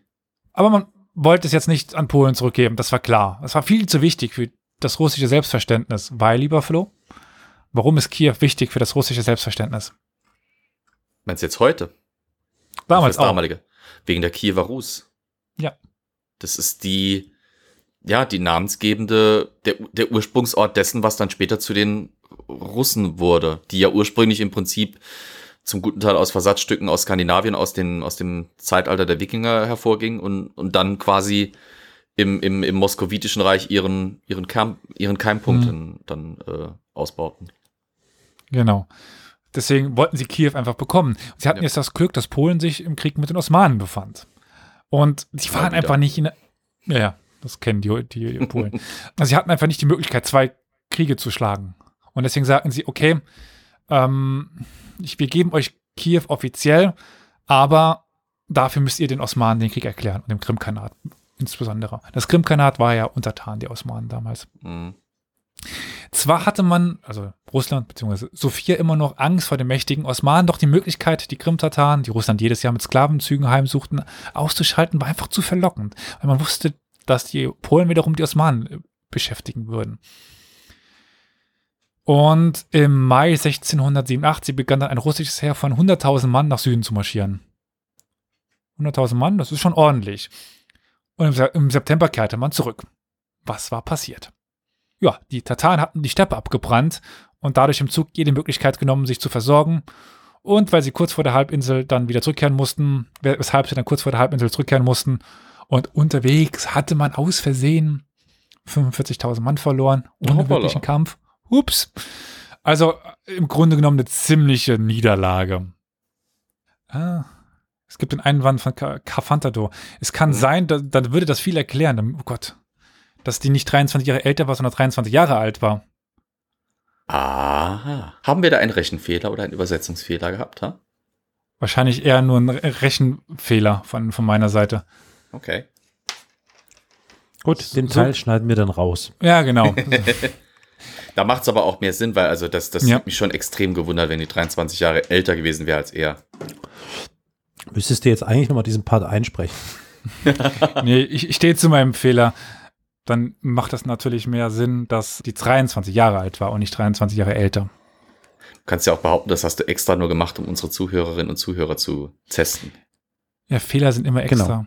Wer bis hierher gekommen ist, hat sich eine Kofi-Spende verdient. Also an uns. Also diesen, diesen Seitenhieb, der im Chat gerade gegen die SPD geschossen wurde, den finde ich jetzt natürlich irgendwie nicht so angebracht, aber was soll's. Gibt es da irgendwelche Russland-Verbindungen? Nein, es, es gibt keine Russland-Verbindung. Nein. Nicht mehr. Dann noch, Ja, äh, das wieder hier. Vielen Dank an äh, unseren lieben Sergeant, an, an Fabi für das äh, Amazon Prime-Abo. Vielen Dank Ja. und Nabend. Kommt natürlich direkt dann, wenn ich wieder einen äh, mathematischen Fehler mache. Ich, ich mit meinen Jahreszahlen. Ich kann Der nicht. hat, der hat ein Timing, ne? Der hat da ein Radar dafür. Ja. Ich, das ist. ah ja. Ja, ähm, ich und Zahlen, das ist, ähm, äh, Du bist ähm, Historiker. ja, wir können es nicht mit, mit Zahlen. Ja, Historiker und Zahlen kannst du vergessen. Genau, das sollte man mittlerweile merken, dass äh, ich mich bei Zahlen sehr oft ver vertue, weil ich einfach durcheinander komme. Historiker Also- können mit Namen und Zahlen nichts anfangen. Das ist, das ist logisch. Braucht man auch nicht. Nee. Alter, woher habe ich meine 23? Habe ich aus Versehen in meinem Skript einfach eine 2 vor die 3 gesetzt? Dass ich drei Jahre älter schreibe und dann auf meine, mit meinen dicken Fingern, wie auch immer sie war. 19. Dann wäre sie 19. Nein, nein, dass ich, äh, egal, sie war auf jeden Fall nicht so viel älter. Vergesst alle Jahreszahlen. Ich habe nie was äh, erzählt von, von Jahreszahlen. Jahre sind ein Gerücht. Zahlen sind Ja, nur ja. Schall und Rauch. Gut. Ihr könnt auch sowieso äh, sie wieder äh, vergessen, weil ähm, sie eigentlich total unwichtig wurde. Jedenfalls, nachdem man 45.000 Mann verloren hatte, versuchte man es im nächsten Jahr wieder. Mist, ich habe vergessen, mich zu entmuten. Ich wollte eigentlich direkt darauf sagen, was, die Frauen der Geschichte vergessen? Du böser, böser männlicher Historiker. Dafür kommt ihr bald jemand Neues. Das hast du bestimmt aus einem Buch, wo nur männliche Autoren dran beteiligt waren. Also, man versuchte es ein zweites Mal, weil man dachte sich, einmal auf die Fresse bekommen reicht nicht. Und mit Unterstützung der Kosaken gelangte man dann am 30. Mai an die Landenge vom Periskop, äh, Perikop, wo ein Erdwall den Übergang auf die Krim schützte. Was musst du lachen, lieber Flo? Äh, bei Periskop habe ich jetzt direkt äh, Martin, ja, ich habe ich hab direkt Martin Semmelrogge irgendwie grinsend im Kopf, der sagt, das muss das Boot abkönnen oder in dem Falle das Zarentum. Aber man versuchte nur mit dem Khan zu verhandeln, was der ablehnte. Und gut, dann dachte man sich, wer verhandelt nicht mit uns? Dann gingen wir wieder zurück nach Moskau. Und man ließ in Moskau verkünden, man habe gewonnen. Dass man es tatsächlich nicht Mittel. Ja, ja. ja. Mein Zar, wir standen vor der Mauer und haben gesiegt. Kamt über die Mauer? Nö. Aber gut, ähm, die Zarin, also die mehr oder weniger Zarin, äh, Sophia empfing den siegreichen General in Moskau mit üppigem Pomp. Peter hingegen erkannte so langsam, dass da irgendwas nicht ganz stimmte und dass das ein falsches Spiel war und stellte sich eigentlich lange quer, bis er dann schließlich mürrisch doch einwilligte, den General zu empfangen. Doch der Bruch in der Beziehung zwischen Zar und Regentin war offensichtlich. Und bald wurde Peter erwachsen. Im Sommer 1687 ließ sie prüfen, ob sie im Falle eines großen Sieges über das Krimkanat die Unterstützung der Strelzi haben würde, sich selbst krönen zu lassen. Mhm. Also sie dachte nun tatsächlich daran, selbst die Macht über, zu übernehmen. Aber das ging den Striezern doch ein bisschen weit. Und auch nach diesen beiden angeblich Siegeszügen gegen die Krim war sie nicht in der Position, sich selbst als Zarin zu krönen. Und die Lage eskalierte, denn Peter war wütend. Am 18. Juli, anlässlich eines Festes in Kasan, erschien Sophia mit ihren beiden Brüdern in der Maria-Himmelfahrtskathedrale, so wie sie es die Jahre davor auch getan hatte. Als der Gottesdienst zu Ende war, ging Peter auf Sophia zu und bat sie, aus der Prozession auszusteigen. Und das war die offene Aufforderung an die Regentin, sich ins zweite Glied zu rücken. Sophia verstand, was das bedeutete und weigerte sich zu gehorchen. Sie nahm dem Metropoliten persönlich die Ikone ab und ging mit ihr trotzig vor der Prozession und das machte Peter erst recht wütend. Aber keiner wagte wirklich den ersten Schlag. Am 17. August 1689 eskalierte die Lage dann doch, denn es war ein Brief aufgetaucht, in dem etwas von einem Angriff auf den Kreml durch Peter zu lesen war. Aber das war sehr wahrscheinlich gefälscht. Aber Sophia ließ nun die Strelitzen mobilisieren. Am Abend tritt einer von Peters Kammerdienern in die Stadt und überbrachte eine routinemäßige Botschaft des Zaren an den Kreml. Doch er wurde von den nervösen, ja alarmierten Strelitzen überwältigt und festgenommen. Diese Tat benutzten wiederum zwei Mitglieder der Partei von Peter, um einen Plan umzusetzen. Sie schickten Peter einen Boten zu, um diesen vor dem Angriff der Strelitzen zu warnen, worauf er mitten in der Nacht im Nachthemd tatsächlich noch in das Kloster Troitsky floh. Und diese Fluchtroute war schon in Jahren davor festgelegt worden. Und das Kloster ist besonders, denn es war befestigt und auch mit Waffen be bestückt. Es war ein Wehrkloster, könnte man sagen. Und dort versammelten sich nun die Unterstützer Peters, der aber eigentlich gar nicht in Gefahr gewesen war. Weil die Strelitzen wurden ja nur zur Verteidigung aktiviert, weil Sophia dachte, sie wird angegriffen. Seine Gefolgsleute, also Peters, hatten ihn auch absichtlich falsch informiert, um Sophia und die Strelitzen zu diskreditieren. Denn ein Angriff auf den Zahn war ja ein Sakrileg. Peter aber war in echter Panik. Ihr erinnert euch daran, was er erlebt hat beim ersten Aufstand Mhm. der Strelitzen. Und er dachte, das passiert jetzt wieder. Er spielt damit die perfekte Rolle, weil er ja von dem Plan gar nichts wusste. So ist zumindest momentan die Meinung, dass er davon nichts wusste. Ja. Und dieses äh, Troitsky-Kloster war auch eine uneinnehmbare, uneinnehmbare Festung und auch einer der heiligsten Orte in ganz Russland. Und sowieso auch der traditionelle Zufluchtsort der Zaren in großer Gefahr. Das war auch eine politische Botschaft. Wenn sich Peter vor seiner Schwester, Halbschwester, dahin zurückziehen muss, dann macht, dann ist das nicht sein Fehler oder seine, also seine Aggression, dann ist es die Aggression von Sophia. Und dies erkannt auch, dass ihre Position ernsthaft in Gefahr war. Wenn sie nicht vorsichtig vorging, könnte sie alles verlieren. Aber Peter plante nun erstmal seine nächsten Schritte und schickte zuerst einen Brief an seine Schwester mit den Fragen, warum ja, sie denn die Strelitzen mobilisiert habe. Das war für Sophia jetzt schwer zu beantworten, denn wenn sie sagte, wir haben einen Brief bekommen, dass du uns angreifen willst, das wäre irgendwie komisch gewesen, weil diesen Brief, dann würde Peter sagen, den kenne ich nicht, den gab es nicht, weil es war eine Fälschung. Der junge Zar bekam keine wirkliche Antwort und ging eine Stufe weiter. Und er rief die Sophia-treuen Strelitzen-Kommandanten zu sich. Er sagte, ich bin euer Zar, kommt zu mir. Als diese dann noch tatsächlich kamen, erzählte er alles, was er wusste. Also, der Kommandant. Er ahnte nämlich, dass Peter sich durchsetzen würde und wollte schnell genug die Seiten wechseln. Der Kommandant der Strelitzen lief also nun zu Peter über. Und Sophia sieht das und denkt, okay, Wogenkletten ist es erstmal angesagt. Es schickt einen, sie schickt einen Boten mit einem Friedensangebot an Peter mit dem Angebot, doch erstmal in die Sicherheit der Mauern des Kremls zu kommen. Also zu ihr, in ihre direkte Nähe. Das lehnte Peter verständlicherweise ab. Im Gegenteil, er antwortete, dass er nicht mehr einverstanden sei, durch Sophia als Regentin vertreten zu werden. Also ganz offiziell sagt er, du Mhm. musst abgesetzt werden. Und er berief auch die restlichen Strelitzen zu sich. Das drohte so Sophia nun jede Macht zu entziehen. Sie, sie drohte jedem, der zu Peter ging, ihn zu köpfen. Was ich mir was Ja. ich mir gerade für eine Frage stelle, ist, durch diesen Überläufer war diese Verbindung zu den Strelitzen plötzlich oder das Vertrauen dann doch wieder da oder was?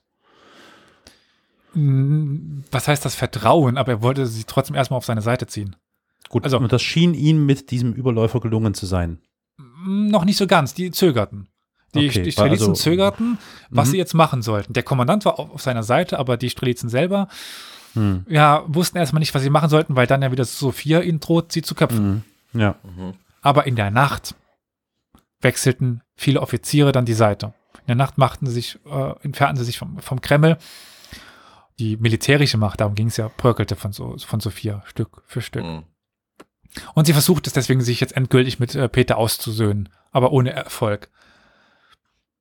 Und am 27. August schickte er dann einen weiteren Brief nach, nach Moskau an in den Kreml und dieses Mal drohte er den Strelitzen mit einer Strafe. Wenn ihr jetzt nicht kommt, dann werdet ihr von mir be bestraft.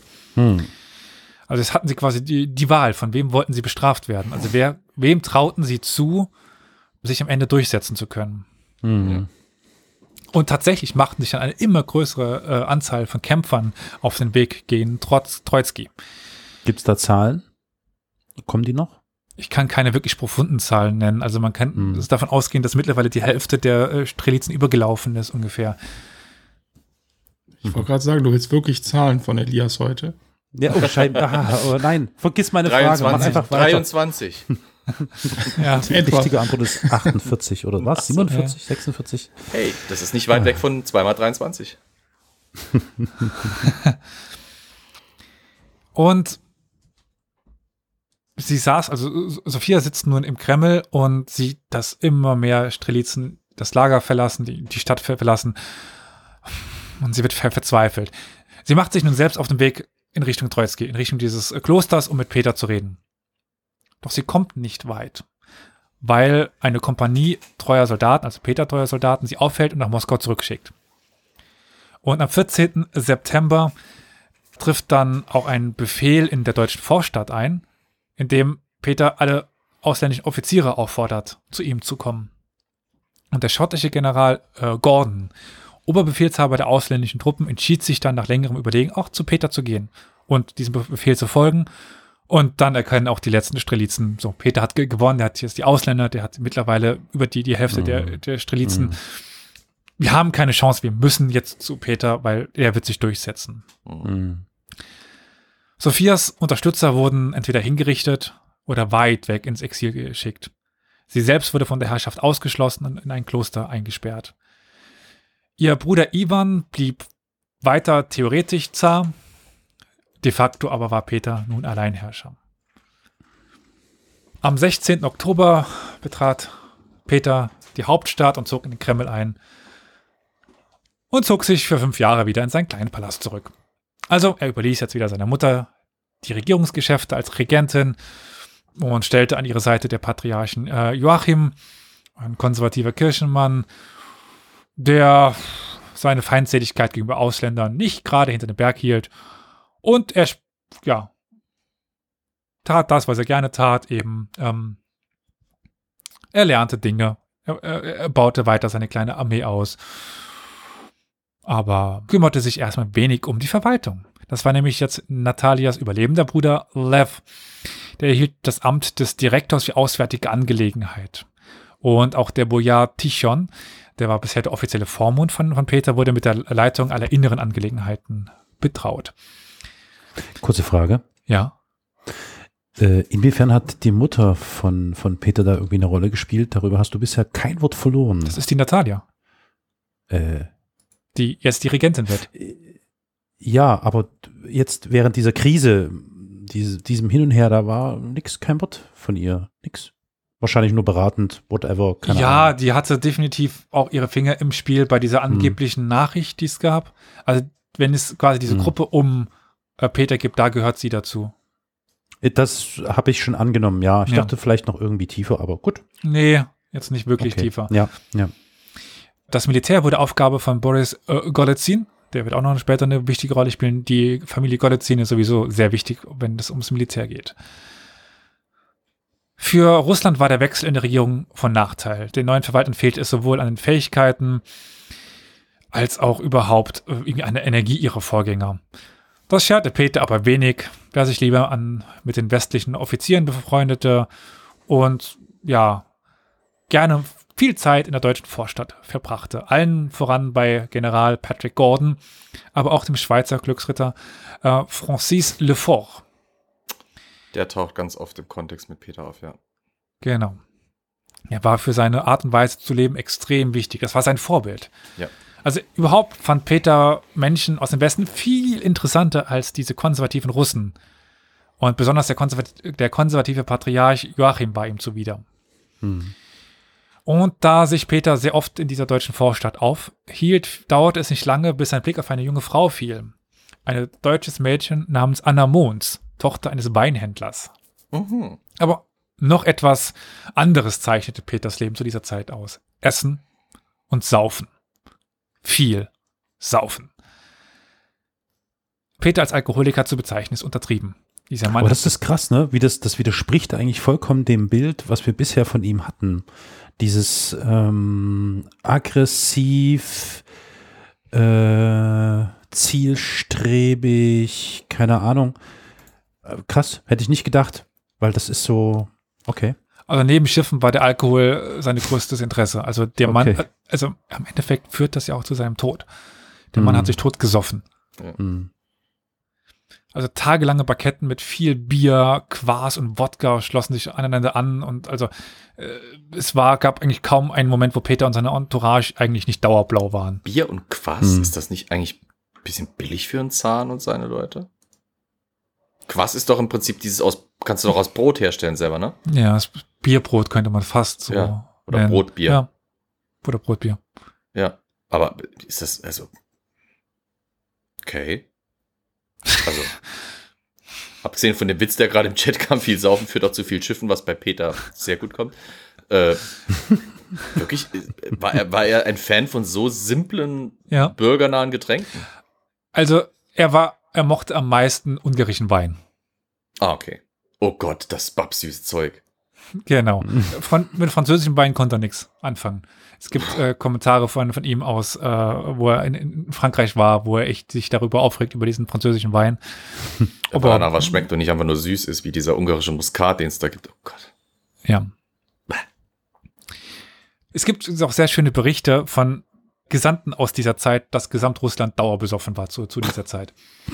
Also so stereotypisch das jetzt ist, es tut mir leid, aber das ist eigentlich so eine Dauernachricht, wenn die Gesandten nach Russland kommen und feststellen, am, am Hof sind einfach alle dauerblau.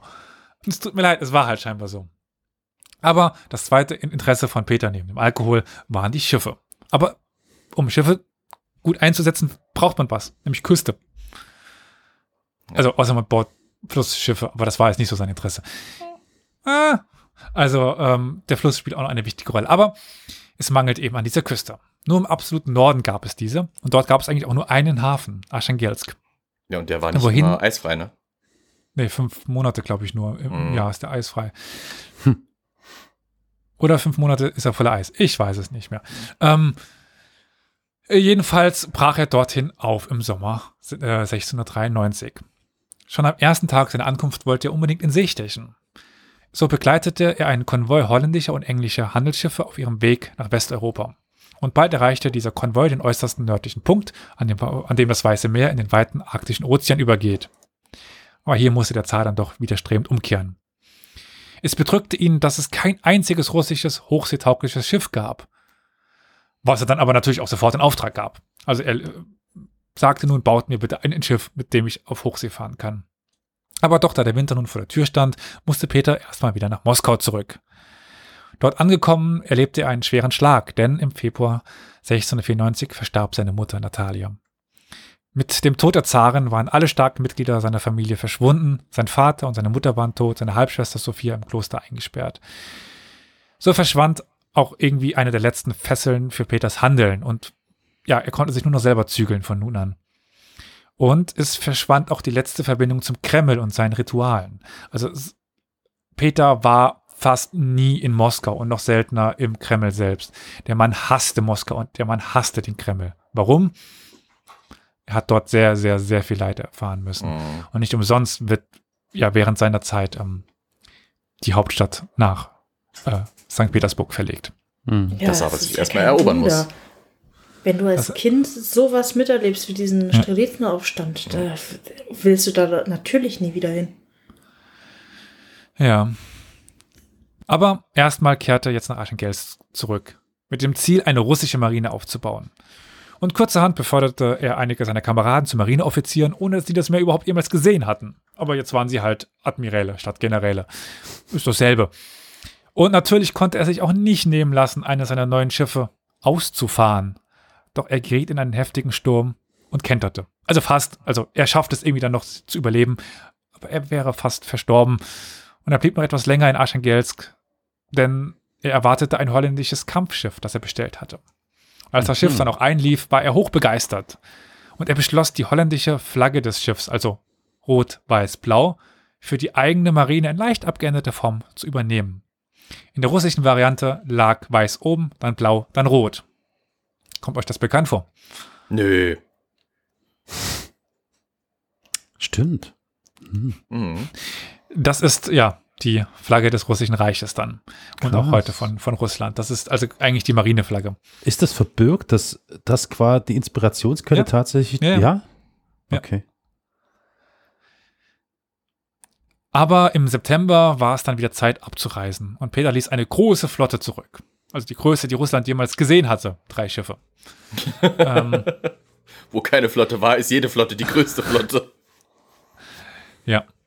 Und in Moskau plante er dann sein weiteres Vorgehen, weil ihm fiel auf, dass man sich ja theoretisch noch im Krieg mit den Osmanen befand.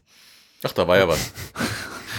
ja, Das kann man Wer mal weiß, vergessen, 20 weißt du? Also, hallo. Zwischen Saufen und Archangels rumtouren, da kann man mal vergessen, dass man irgendwie noch im Krieg steht. Soll vorkommen. ja. Er war erst 22 Jahre alt, groß gewachsen, also Peter war wirklich groß, was dann später zu Ja. Schwierigkeiten bringen wird, wenn er inkognito in den Westen reisen will, Mhm. wo ihn einfach jeder erkennt, weil er einfach fucking groß war. Mhm. Er war recht schlaksig und trug im Gegensatz zu seinen Zeitgenossen keinen Vollbart. Also in Russland müsst ihr euch vorstellen, jeder Russe musste einen Vollbart tragen. Und nicht so hier Karol-Style, sondern halt einen Rauschebart. Am besten. Und er trug auch eigentlich keine Perücke. Er war stets in Bewegung und musste immer was machen. Weshalb er selbst den verhassten Papierkram im Stehen machte. Und seit dieser Zeit begann ja, ihn eine besorgniserregende körperliche Störung heimzusuchen. Wenn er emotional aufgewühlt war oder unter Druck der Ergebnisse stand, begann Peters Gesicht manchmal unkontrolliert zu zucken. Oh. Die Störung, die gewöhnlich nur die linke Gesichtshälfte betraf, war unterschiedlich stark ausgeprägt. Von leichtem Zucken bis zum kompletten Kontrollverlust und Ohnmacht. Epilepsie also, oder was? Man geht wohl Okay. davon aus, dass es Epilepsie war.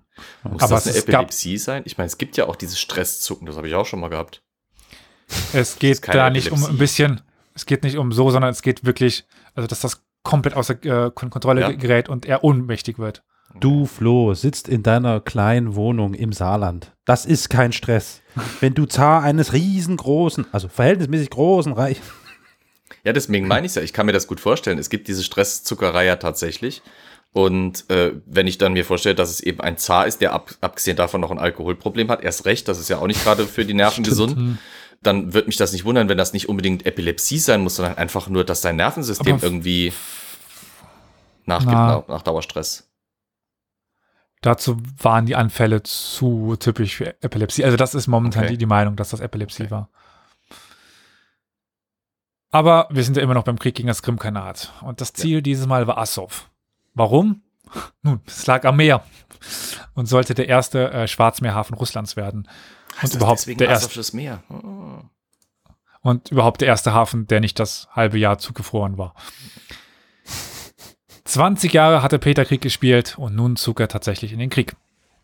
Statt durch die trockene Steppe zu marschieren, wie die beiden Vorgänger von ihm, also die beiden Versuche da äh, irgendwie da anzugreifen, die kläglich scheiterten, zog dieses Mal seine Armee entlang der Wasserwege nach Süden. Damit umging er das Versorgungsproblem. Zeitgleich zum Angriff auf Assow sollte noch weitere Städte und Festungen in der Region angegriffen werden, um die tatarische Armee so zu binden. Und am 29. Juni erreichte man dann auch Assow und begann mit der Belagerung, indem man die Stadt 14 Wochen lang beschoss. Doch man konnte nicht wirklich einen Fortschritt erzielen. Das Mauerwerk war zu gut und die Armee zu unerfahren. Und man hatte auch keine Schiffe, weil es gab ja keine Marine, beziehungsweise die Marine von den drei Schiffen, die war im Norden. Und die Stadt konnte also die ganze Zeit weiter übers Meer versorgt werden. Und am 15. August versuchte man auch einen Sturmangriff, scheiterte aber kläglich. Und als es dann irgendwann Ok- Oktober wurde, musste man auch wegen des einbrechenden Winters die Belagerung abbrechen und entschied sich dann im nächsten Jahr wiederzukommen. Und man kam nach Moskau zurück und behauptete, in alter Tradition, man habe gewonnen. Also zum dritten Mal innerhalb von, ähm, lass mich kurz über, äh, so ungefähr fünf Jahren zog man in Moskau ein und triumphierte über das Krimkanat, ohne jeweils. Also man hatte Kriegsgefangene dabei, die man vor dem Zug herführte. Okay. Gut, Einen. Es, es Einen. sich ein Muster ab. Ein russisches. aufgefallen? Dass die schon zum dritten Mal sagen, wir haben gewonnen. Ja, äh, ich sehe schon was hier äh, in wenigen Tagen, dass äh, Putin ähm, draus macht mit Wir haben gewonnen mit einem ukrainischen Kriegsgefangenen, aber egal. Ähm, gut. Der Unmut in Russland wuchs daraufhin, insbesondere gegen die, un gegen die ausländischen Offiziere. Die rein russischen Ablenkungsarmeen hatten nämlich im Gegensatz zur Peters Armee auch Erfolge gehabt und einige Städte eingenommen. Also, was war, also was sollten man denn jetzt noch machen? Warum setzt der Zar die ganze Zeit auf, auf Ausländer und die bringen uns nichts? Aber das trieb den jungen Zar eigentlich nur noch mehr dazu, sein Ziel zu erreichen, Assow zu erobern. Und man sollte eben im nächsten Jahr zurückkehren. Und man holte sich Belagerungsexperten aus Deutschland und Österreich und befahl den Bau von Meereskriegsschiffen, Hochseekriegsschiffen, Mhm. in den Flüssen. Im Winter Mhm. innerhalb von kürzester Zeit. Also, ähm, man ging nach Voronezh, heute ja auch einer der größten Städte, mitten in Russland, und baute dort Werften und stampfte eine Kriegsflotte aus dem Boden. Mitten in diesen Anstrengungen aber äh, starb dann Zar Ivan plötzlich und erbenlos. Das interessierte jetzt Peter aber nicht besonders. Er ging kurz nach Moskau zurück, war bei der Beerdigung dabei und ging zurück nach Voronezh, wo er selber mit den Schiffen, also an den Schiffen herumbaute. Ja, man schafft es tatsächlich, eine kleine Flotte zu entwerfen und kehrte dann im Frühjahr gegen Assow zurück mit einer Flotte. Und als man dort ankam, traf man auf zwei osmanische Galeeren. Dachte man zumindest. Es waren nämlich doch dann 30 osmanische Kriegsschiffe, Ups. weshalb man sich wieder zurückziehen musste. Doch dann kommt eine Taktik, die die Kosaken sehr oft einsetzten. Kennst du die, Flo? Was war die kosakische Taktik, Kriegsschiffe zu entern? Wir haben sie schon mal angesprochen in einer der letzten Folgen. Den Ja, Traktor abschleppen? das war jetzt tatsächlich das erste Bild, was mir auch in den Kopf gekommen ist, ehrlich gesagt. Äh, nee, nicht mehr. Ich, ist mir gerade nicht mehr präsent.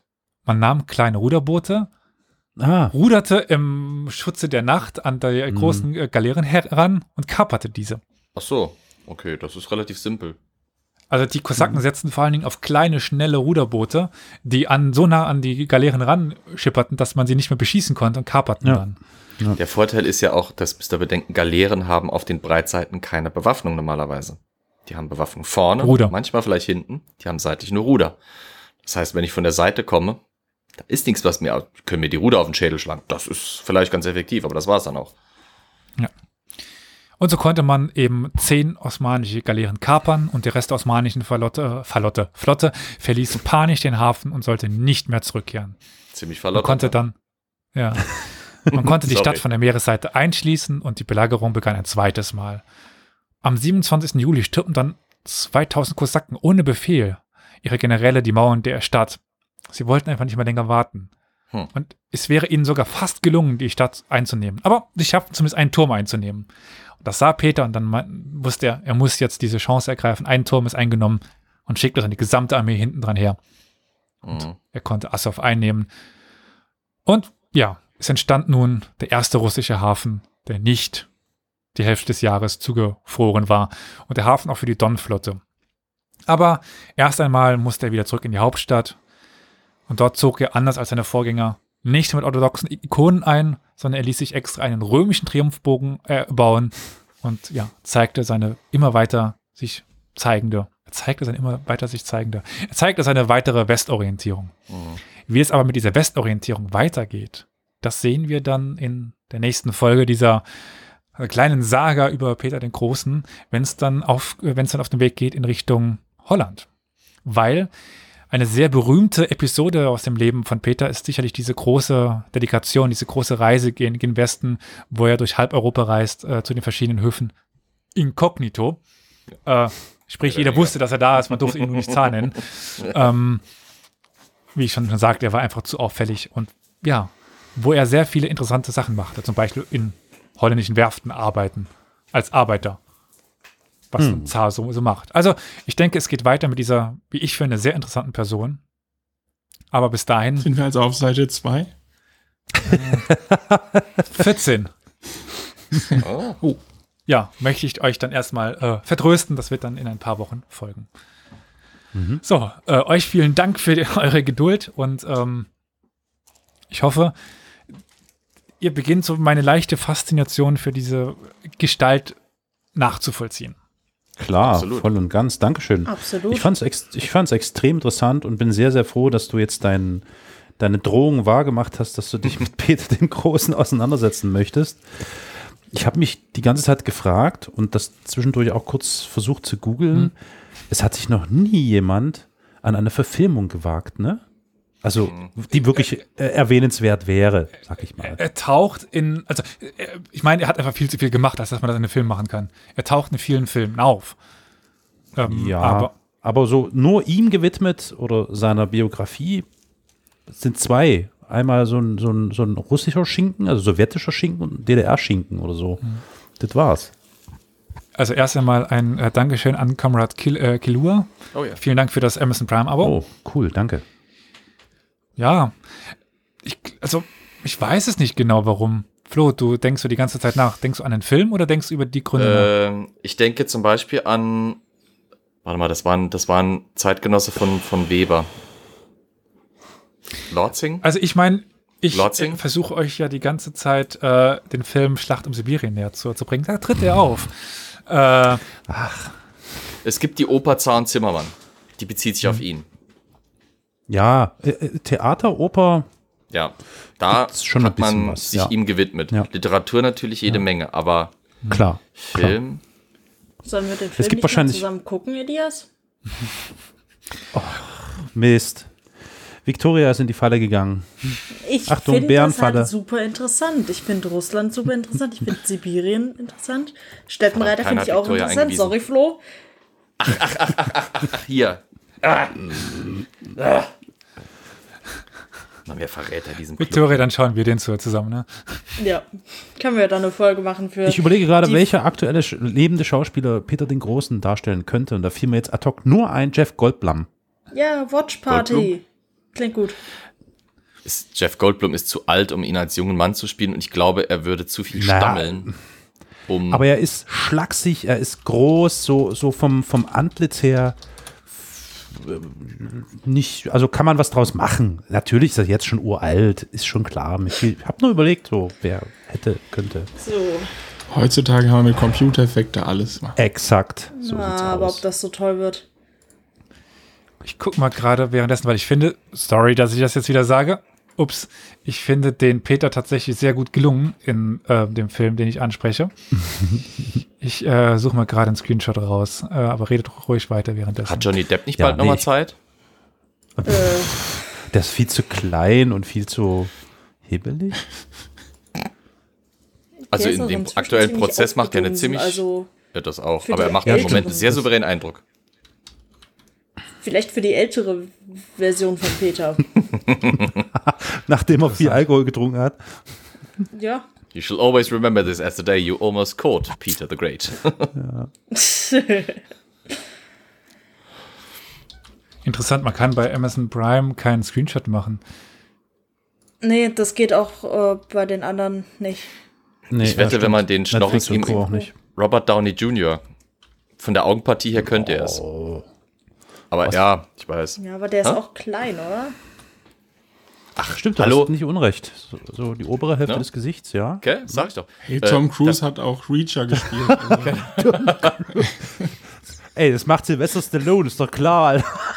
Da macht man halt den, da macht man halt den umgekehrten Hobbit und dann kriegt man aus dem kleinen Ein Mann Meter großen gemacht. Ist doch kein Problem. 56, ey.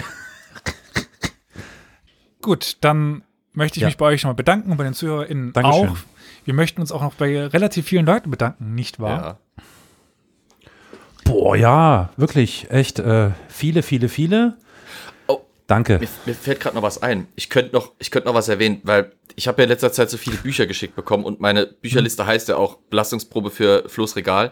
Kleine Anekdote: Mein Vater kam äh, am Wochenende und hat mich äh, besucht und hat vor meinem Regal gestanden, ohne dass ich ihn irgendwie drauf angesprochen hatte, guckt das so an und sagt, also so langsam würde ich mir überlegen, äh, die Bücher woanders hinzustapeln, weil er es nämlich langsam bedenklich findet, wie voll es ist und wie belastend es ist. Er hat Angst, dass die sechs oder sieben. Schrauben, die er da in die Wand gehauen hat, um das Ding fix zu fixieren, nicht mehr halten könnten.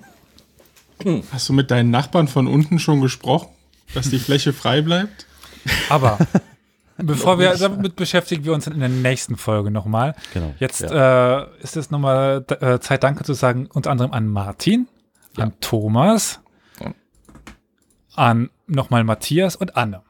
Vielen Dank, äh, dass ihr uns unterstützt. Das hilft uns sehr. Ja. Vielen Und zum Dank. Abschluss, äh, lieber Carol, jetzt bist du ja wieder da. Jetzt kannst du uns direkt äh, darauf hinweisen, dass wir noch wem zu danken haben. Zum Abschluss.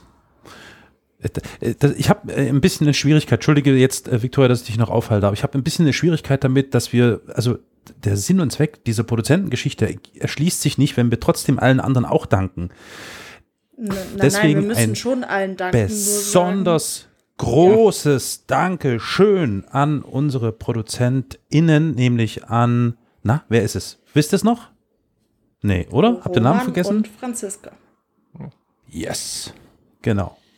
Ihr seid klasse. Unsere Produzentinnen, die uns monatlich bei Kofi unterstützen, das ihr übrigens auch könnt das Wichtigste in den Show Notes. Genau. Und damit auf Wiederhören. Schönes Leben. Tschüssi. Ciao. Ciao.